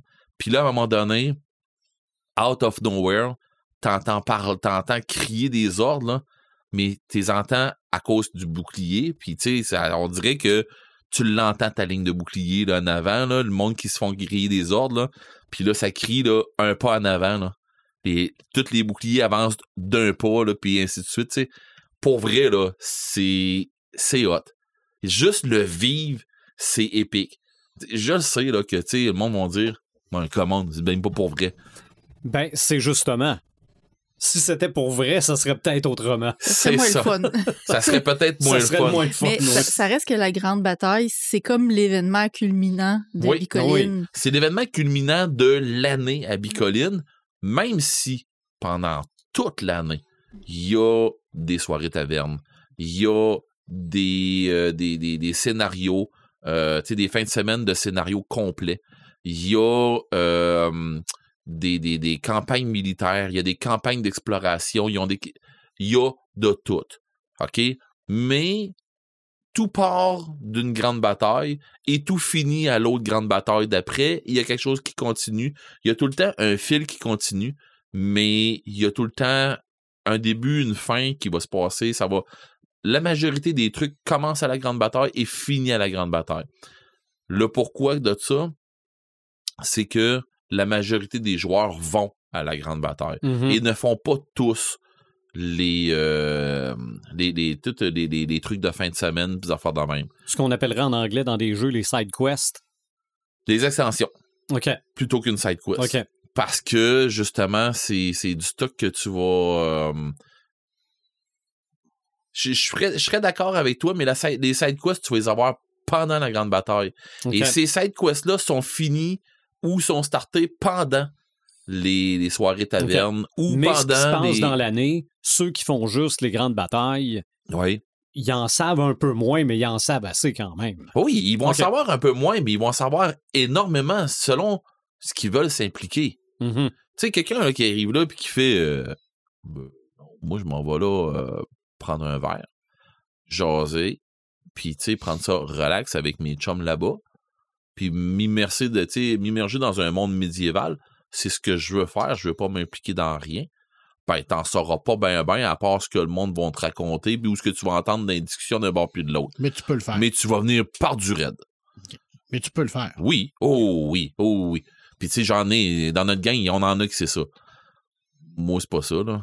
Moi, je suis. Je suis dans. Toi, c'est ne, ne leur donner rien, prenez leur tout. Ah, moi, là, pour vrai, là, euh, je suis. Bûcher dans le tas. Ah, moi, je suis dans tout. Je suis dans tout, ben pas dans tout, mais tu sais, je suis- dans plein d'affaires, euh, autant dans des trucs de religion, d'alchimie, de, d'occultisme, de, de garde. Je suis dans à peu près tout. Là, là, tu parles encore de- du monde imaginaire. Là. Ouais. OK. Mais c'est moins imaginaire quand que ta fille vient te voir dans ton atelier un jeudi soir, il est rendu minuit, puis il dit, elle dit euh, euh, sais, mon livre de, sur la démonologie, là, on travaille-tu là-dessus? Ouais, ok, good. tu sais, tu fais euh, OK, j'ai bien élevé ma fille. tu sais, c'est. Fait que c'est ça. Bicoline, euh, puis je dis bicoline, mais les autres grandeurs nature sont hot, Oui, ben sales oui. aussi. Tu sais, je veux dire, je pense à Kraken. là. Moi, je fais, moi, je pense tout le temps, tu sais, les batailles épiques, là, les vraies grosses batailles, les grosses affaires épiques qui arrivent d'habitude vers la fin, c'est le point culminant. Tu sais, on parlait, on parlait de crescendo. C'est encore plus un crescendo dans un grandeur nature de fin de semaine. C'est encore plus un crescendo comme, mettons, à, ça va plus vite. à Kraken, oui, Mhm. ça va plus vite et il faut et, et ils doivent faire arriver l'action beaucoup plus vite et ils Parce doivent la concire en beaucoup moins de temps. Ils ont deux jours pour faire avancer Mhm. tout ça. Là. Fait que j'en ai vu, puis de, de plus en plus, nous autres, en plus, euh, sur le terrain de Kraken, on est rendu avec euh, des plus grosses forteresses puis des affaires dans le même. Fait que faire une prise de forteresse, ça se peut. Faire une prise de forteresse avec euh, des affaires qui arrivent un peu ailleurs d'un bord puis de l'autre, ça se peut. Tu sais, on, peut tout faire ça. Faire une bataille dans une swamp, on peut, mais on le fait plus. De moins en moins parce qu'il arrive trop d'accidents. Mais tu sais, ça se peut. L'année passée, il y a eu une bataille d'attrition dans un corridor. Et ça, ça a été épique. J'ai pas vu au complet, j'ai mangé une flèche dans un œil. Non. Mais je l'ai pas vu au complet. un accident, ça arrive, là. euh, je Il y, a- il y avait un ambulancier. Pas, pas pire, à l'avenir, tu vas pouvoir te vendre des lunettes de sécurité pour faire euh, tes GN. Oui, mais non. Euh, mais c'est ça. Fait que dans le fond, euh, c'est- un détail. mais euh, dans le fond, c'était vraiment un corridor de. de c'était, dur de se battre hors de ce corridor-là parce que c'était dans le bois, dans une trail taillée, là, dans, dans, le bois assez dense. C'était fait Fait- pour ça. Ouais, c'était fait pour ça et c'était fallait repousser l'armée. C'était comme genre euh, quelle armée va pousser qui là? C'était rough. C'était rough là, ça avait pas de sens. là. Le monde qui crevait, on passait par dessus pour relayer, puis euh, fait qu'on avait des guérisseurs, ça était la même affaire de l'autre côté. Quand il y avait, mettons, on réussissait, parce que là c'était les joueurs contre les, l'organisation. Quand l'organisation à un moment donné, c'était ok, euh, vous avez passé tel point il y avait, une, il y avait euh, mettons, un, un corps ou de quoi comme ça. C'était une pause. Qu'on prenait une seconde de, de notre souffle. L'organisation se positionnait plus loin un peu, on rentrait dedans, mais c'était euh, c'était hot là. Parce que ça veut pas dire que même s'il était moins. euh, non, non, c'était très dur, c'était. euh, c'était le fun. On a, on a vraiment eu une, une très grosse bataille cette fois-là. Assez que c'était pas la bataille. Tu sais, c'était un samedi après souper ou l'heure du souper d'enfant dans le même. C'était pas la bataille de fin de GN. là. Comme il arrive à peu près à tous les dimanches matins qu'il y a quelque chose de, d'épique qui se passe depuis tout ça. C'était pas ça. Mais, tu sais, puis le, dernier euh, qu'on pensait c'était comme euh, la fin de, d'une série de GN qui nous ont annoncé finalement après qu'on continuait. Là, je vous en avais parlé déjà un autre podcast avant. Euh, c'était très, très, très, très, très épique, là, où ce qu'on se battait contre des affaires qui avaient comme pas de nom, là, qui n'avaient pas de sens, là. Euh, tu sais, c'était... c'est- Là, c'était over... C'était over the top, tu tu te battais, tu te disais, OK, je vais, je vais sûrement mourir. C'est juste à savoir, c'est pas même pas une histoire de savoir combien je vais en emmener avec moi. C'est genre combien de gens je vais être capable de sauver pour pouvoir, euh, tu sais, c'était un peu ça. On, on a vraiment, on a vraiment eu de quoi de, de, de, big, là, ça a été vraiment épique, justement. Fait que c'était ça aussi une grande bataille, même si on est moins que Bicoline, on s'entend, là. C'est rien si- qu'une question de moyens parce que Ben non, mais je veux Mhm. dire, euh, tu sais, c'est ça, là, euh, rendu là, euh, tu sais, Le nombre d'argent que tu as, le nombre de personnes, sais, c'est rien que- ça, parce que l'organisation de Kraken, ils font, ils font c'est une bataille ce qu'ils font pour, pour construire ça. Là. oh oui, C'est incroyable. Là, oh dire, oui, puis tu sais, je veux dire, de plus en en plus, ça, année, ça, ça, ça s'améliore. c'est ça, ça grossit d'année en année, et euh, pour vrai, on Ah, C'est est, un bel job. je dirais pas, je dirais pas bien coté, c'est pas ça qu'on dit que, que je devrais dire. L'organisation, c'est pas, c'est pas, pas de même que je devrais dire, mais l'organisation, tu sais, elle a un bon nom, pis tout ça, puis de plus en plus des joueurs que je vois arriver que j'ai jamais vu, OK. puis qui arrivent, puis qui Ouais, font. puis il n'y euh, a jamais de mauvais commentaires non plus. C'est Mhm. c'est le fun régionalement, c'est c'est un plus. Oui. C'est un- c'est vraiment un Tu sais, j'ai vu, j'ai vu du monde là-bas, là. d'avoir ça en région. J'ai vu du monde que je vois je- que je vois seulement à Bicoline. Puis que euh, je l'ai vu arriver, là, puis là, j'ai fait Ah ouais, c'est qui fait ça? Puis là, j'ose à peine avec. Mais quand on est arrivé justement dans, dans la bataille justement du, euh, du corridor, là, lui, là, je le savais là, que c'était un archer de fou. Là. Fait que moi, j'y ai fait. euh, je, je savais de qui, qui c'était, je savais qu'est-ce qu'il était capable de faire. Fait que moi, je m'en suis. Lui, il s'est servi de moi parce que, tu sais, on a eu à un moment donné un eye contact. Il a fait OK, moi, je t'ai déjà vu ces champs de bataille. Puis je me suis dit, moi, je t'ai déjà vu ces champs de bataille. Fait qu'il s'est placé pas loin de moi. Puis à un moment donné, euh, je faisais rien qu'à recevoir un petit coup de quoi de même. J'ouvrais une porte. Tu voyais deux flèches passer à côté de ma face. Sérieux, là. Ça passait à côté de ma, face, mais ça rentrait dans les autres personnages en face. Puis, tu la porte tout de suite. Tu sais, c'était c'était épique là mais c'était une bataille de boucliers où ce qu'on se cachait puis on cachait notre monde en arrière tu c'était c'était hot là fait qu'on vraiment on s'est vraiment fait beaucoup de fun fait que quand on parle de grande bataille ben c'est ça c'est pas des fois c'est pas le nombre c'est la qualité puis c'est le fun qu'on va s'en faire surtout là. Ben, surtout que le grandeur nature, à la base, c'est bien le fun d'avoir un beau costume, mais en fait, t'es là pour faire semblant. il y en a du monde qui se battent pas mais pas du tout Mhm. pendant la grande bataille justement Oh, oui. il y a du monde qui se battent pas, mais pas pantoute, et qui vont se battre autrement aussi. Qui vont Mhm. faire bien d'autres combos où ce que. ils vont faire des affaires sur les religions, puis sur des sur d'autres trucs, sur d'autres volets, qui vont avoir des incidences euh, assez hautes Ouais, aussi. parce que c'est pas tout le monde qui a la capacité de. Non. Ou la volonté, tout simplement, de se battre. là. Bon, Mhm. puis il y a du monde qui arrive là, puis qui se disent euh, c'est pas vrai que je vais prendre une chance de, de, de me faire casser la gueule, puis de sortir de là blessé pendant que je fais tel, tel, tel travail. Ou, C'est ça. C'est ça. Mais ça permet de vivre une grande bataille, Oui, exactement. sans trop de, Ça doit marcher parce qu'on a sans de plus trop en de perte de vie. Ben oui, puis ça doit marcher en fou parce que on a de plus en plus d'Américains qui arrivent là. Mhm. On a de plus en plus de gens de l'Europe qui arrivent là. Donc, euh, je dis on. Non, mais je veux dire, euh, les, les gens de, de, de la région Mhm. là-bas reçoivent de plus en plus de gens là, qui arrivent là-bas. là. Bon. Ben, je pense qu'on a réussi à À faire le tour, je pense Ben, pas. Non, non, non, vraiment pas. Mais montrer, un portrait quand même assez large de ce que sont des grandes batailles, Ouais. Que ce soit des grandes batailles ou la grande bataille. Euh, je pense qu'on a, euh, on a réussi à. En tout cas, moi, j'en ai appris. Ben, moi, je m'attendais que ça allait m'en apprendre. Non. Moi, je pensais que tu allais me parler de la bataille de Jaws, mais j'étais un peu déçu. Ah, ouais, ben, ça, ça compte. Oui, ça pourrait compter. Oui. Oui. Les coups de fusil dans la tank euh, à oxygène à la fin, là. Ou la bataille de l'exorcisme. La bataille avec le démon, ouais, ouais. Mhm. Ouais. C'est assez épique, cette bataille-là. Ouais, mais c'est C'est ça. c'est que épique. Dans, dans ma tête, c'est encore des grosses armées qui s'affrontent, mais Ouais. c'est vrai que le concept est quand même ouais. applicable euh, à la bataille contre le démon. Pense à comment, je- à Non, comment non, Joël ah, a ah, talent. je regarde, j'aurai de la misère à dormir. Bon. Je- je- moi, je l'ai toujours dit qu'avant de connaître Joël, je mesurais 8 pieds 2. Puis depuis ce temps-là, il me scie les jambes. Bon. fait que regarde que ça donne. Mais écoute, là, je vais, là, je vais donner une parole de ma mère, là, OK, qui a déjà donné à d'autres personnes. Puis la grandeur, là, ça se situe à partir du cœur en haut de la tête. OK. Mm. Ah, ben c'est pas pire. Au moins, au moins, elle va juste scier les jambes. Ouais, c'est, c'est, c'est- c'est là que ça se situe. Pour ta Hmm. mère, d'être ta mère a sûrement été une grande bataille. Je pourrais, pourrais dire la même chose de la mienne. J'ai cassé.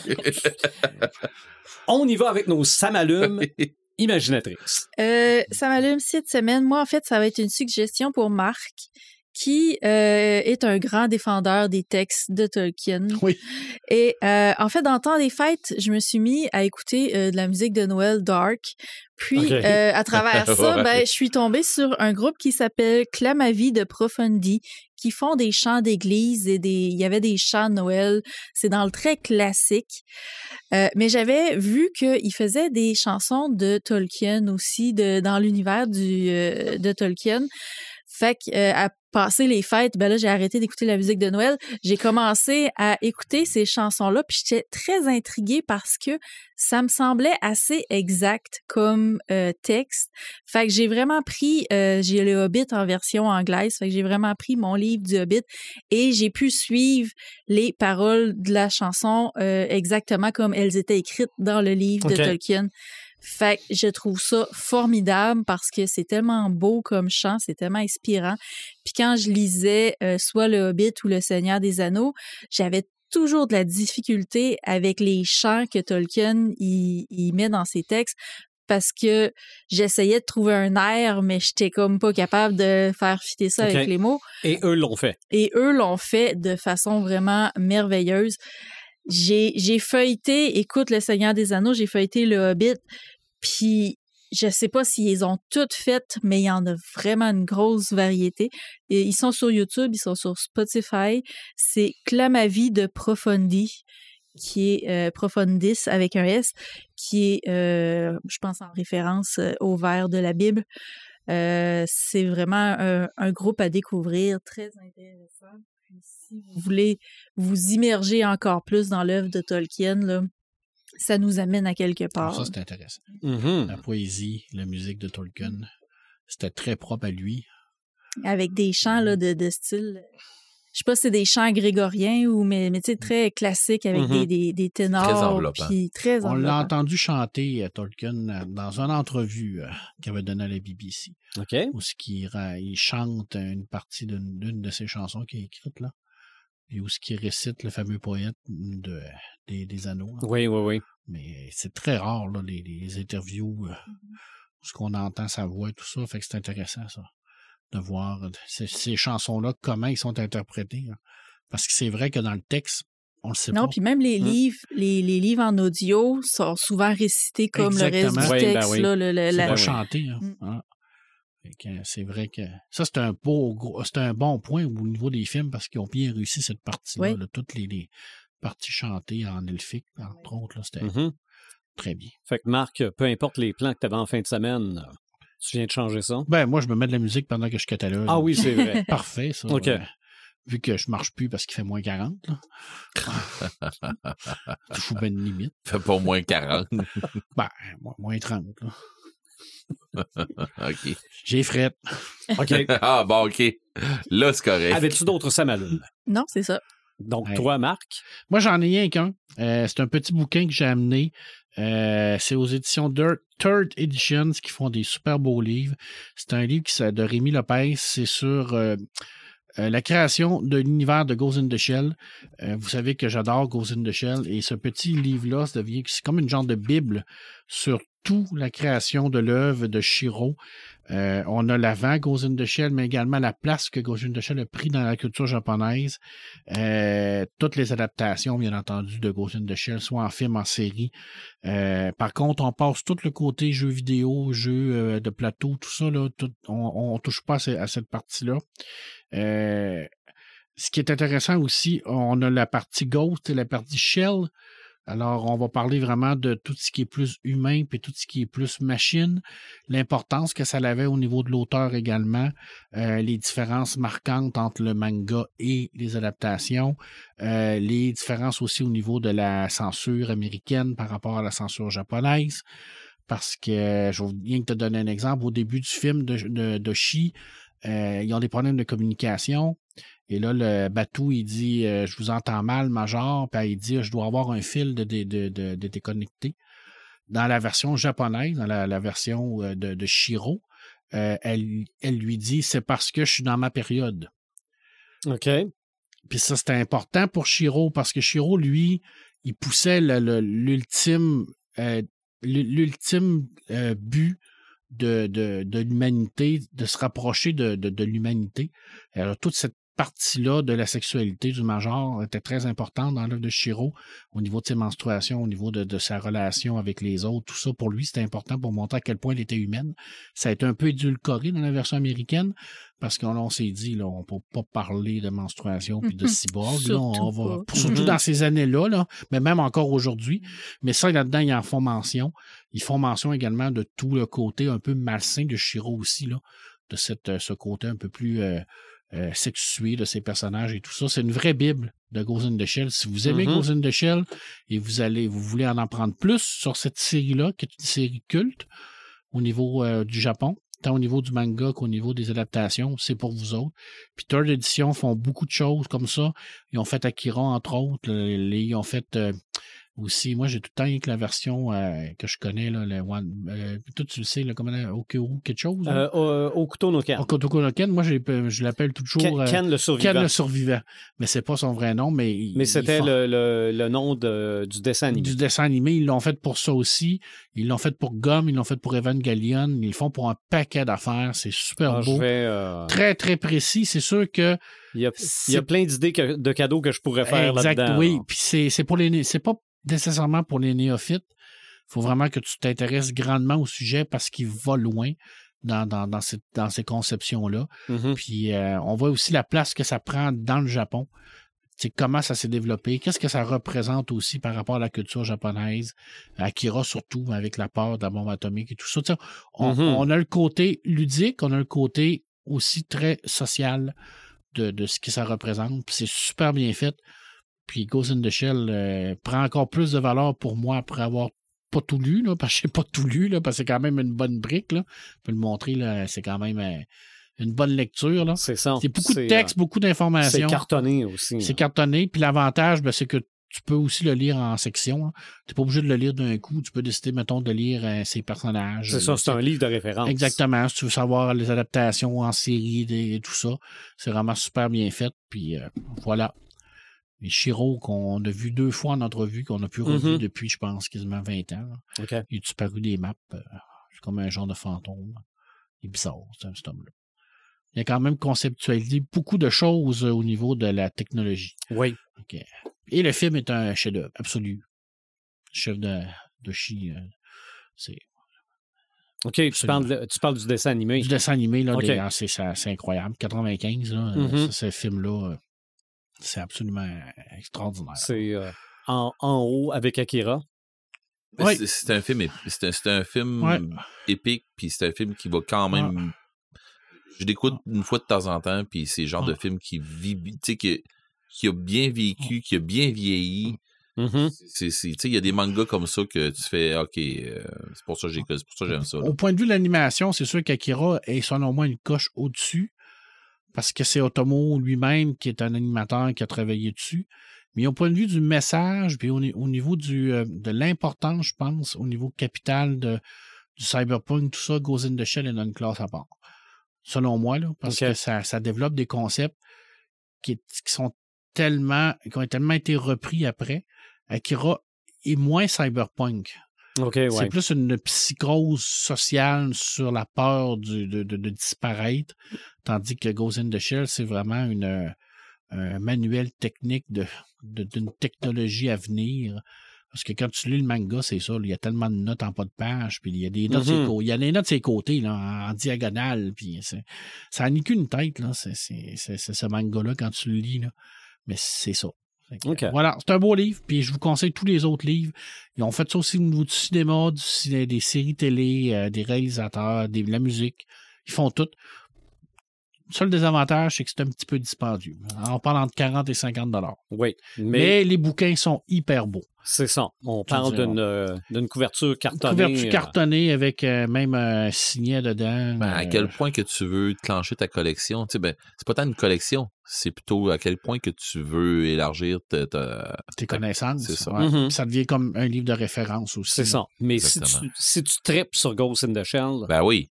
Ben oui. Et Comme ton, ton fils, Antoine, je suis pas mal sûr qu'il aimerait beaucoup euh, Ken le survivant, qu'il adore. sûrement. Parce que moi, je suis pas mal sûr a- a- que ça pourrait l'aider à développer encore plus sa passion. Mhm. Moi, je l'ai feuilleté, puis il y a un paquet d'affaires que je connaissais pas là-dedans. là. Ah non, c'est. Euh, connais. quand tu tripes sur quelque chose, Mm. tu veux tout savoir. Exact. Exact. Alors voilà, c'était défini- mon. euh, Définition du et de la crinquer. Exactement. C'était Mm. mon, euh, mon. Mon samalume de cette semaine. Ben, moi, je vais dans le même sens que toi parce que tu parlais de Ghost in, the Shell qui a aidé à développer l'imaginaire des inventeurs qui ont fait les nouvelles technologies. Moi, je tripe tout le temps quand je tombe sur des articles où je me dis tabarouette, je lis-tu de la science-fiction ou c'est aujourd'hui? OK? Ben là, récemment, il y a eu le Consumers Electronics Show, le Ouais. CES Ouais. où on a présenté plein de nouvelles technologies. La compagnie Zeiss, Z-E-I-S-S, a présenté la technologie qui s'appelle Holocam. C'est une caméra transparente qu'on incorpore dans une vitre.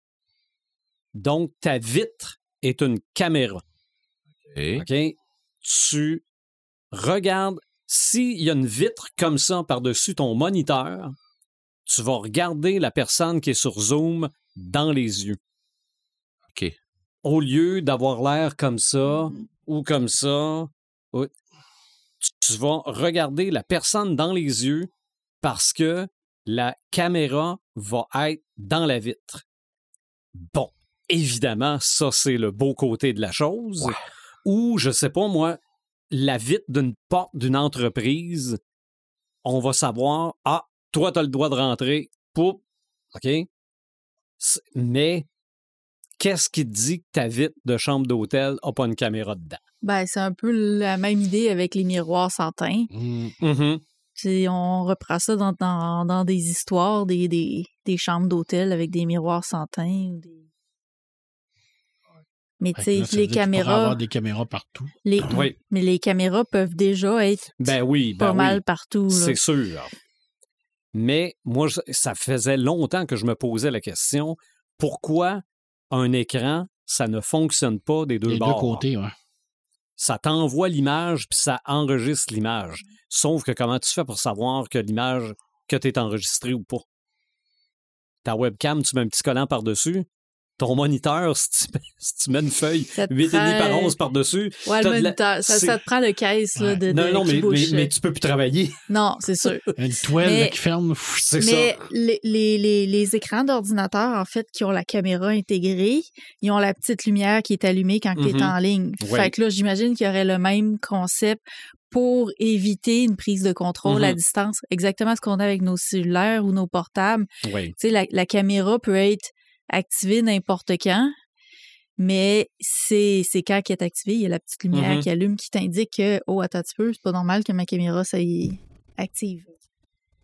Mais je suis toujours impressionné de voir ces avancées-là. ah ouais, Est-ce que clair. ça va devenir monnaie courante? J'ai aucune espèce d'idée. là. Je veux dire, ils ont essayé de mettre sur le marché les écrans transparents. là. un peu comme dans Rapport minoritaire. Ah Oui. oui. C'est ça? Bon, Oui. puis ça n'a jamais fonctionné. là. Ça donne quoi d'avoir un, un écran Que tout le monde peut que- voir. que, que tout le monde voit d'en arrière? C'est c'est cute. Mais à part ça. Mais ça existe. mais ça existe, oui.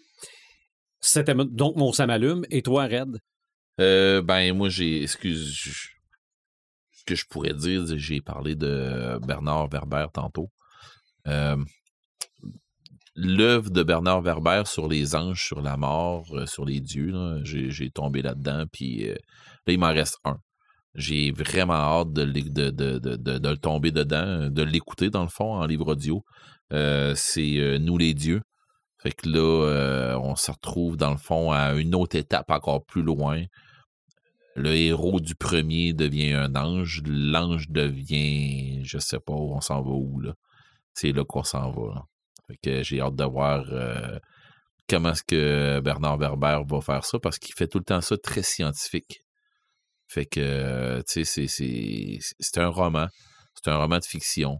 C'est fantastique. C'est un roman fantastique de fiction. Je sais pas comment l'expliquer, mais c'est spécial son, son, son approche et il nous amène tout le temps à réfléchir sur un moyen temps.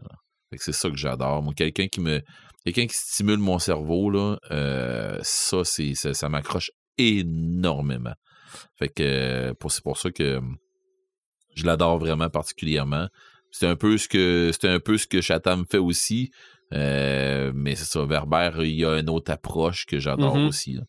Euh, vite comme ça, euh, j'ai, j'ai, demain, euh, de- demain, je m'en vais taper une séance de magasinage là, parce que j'ai, be- j'ai, besoin de me changer les idées un peu. Tu sais, J'ai besoin de décompresser un peu ou de, de, de, de lâcher. euh, pas ventiler, mais ce que je veux dire, tu sais, euh, de me faire du bien. Là de penser à moi tout seul, puis ça fait un bout que, que je regarde des vidéos puis que je m'intéresse à Blood Bowl, puis tu sais, c'est, un jeu le fun, tu sais, dans, dans le temps de Warhammer, ben pas dans le temps, mais avec euh, le thème de Warhammer, mais c'est un jeu de football ou ce que c'est que...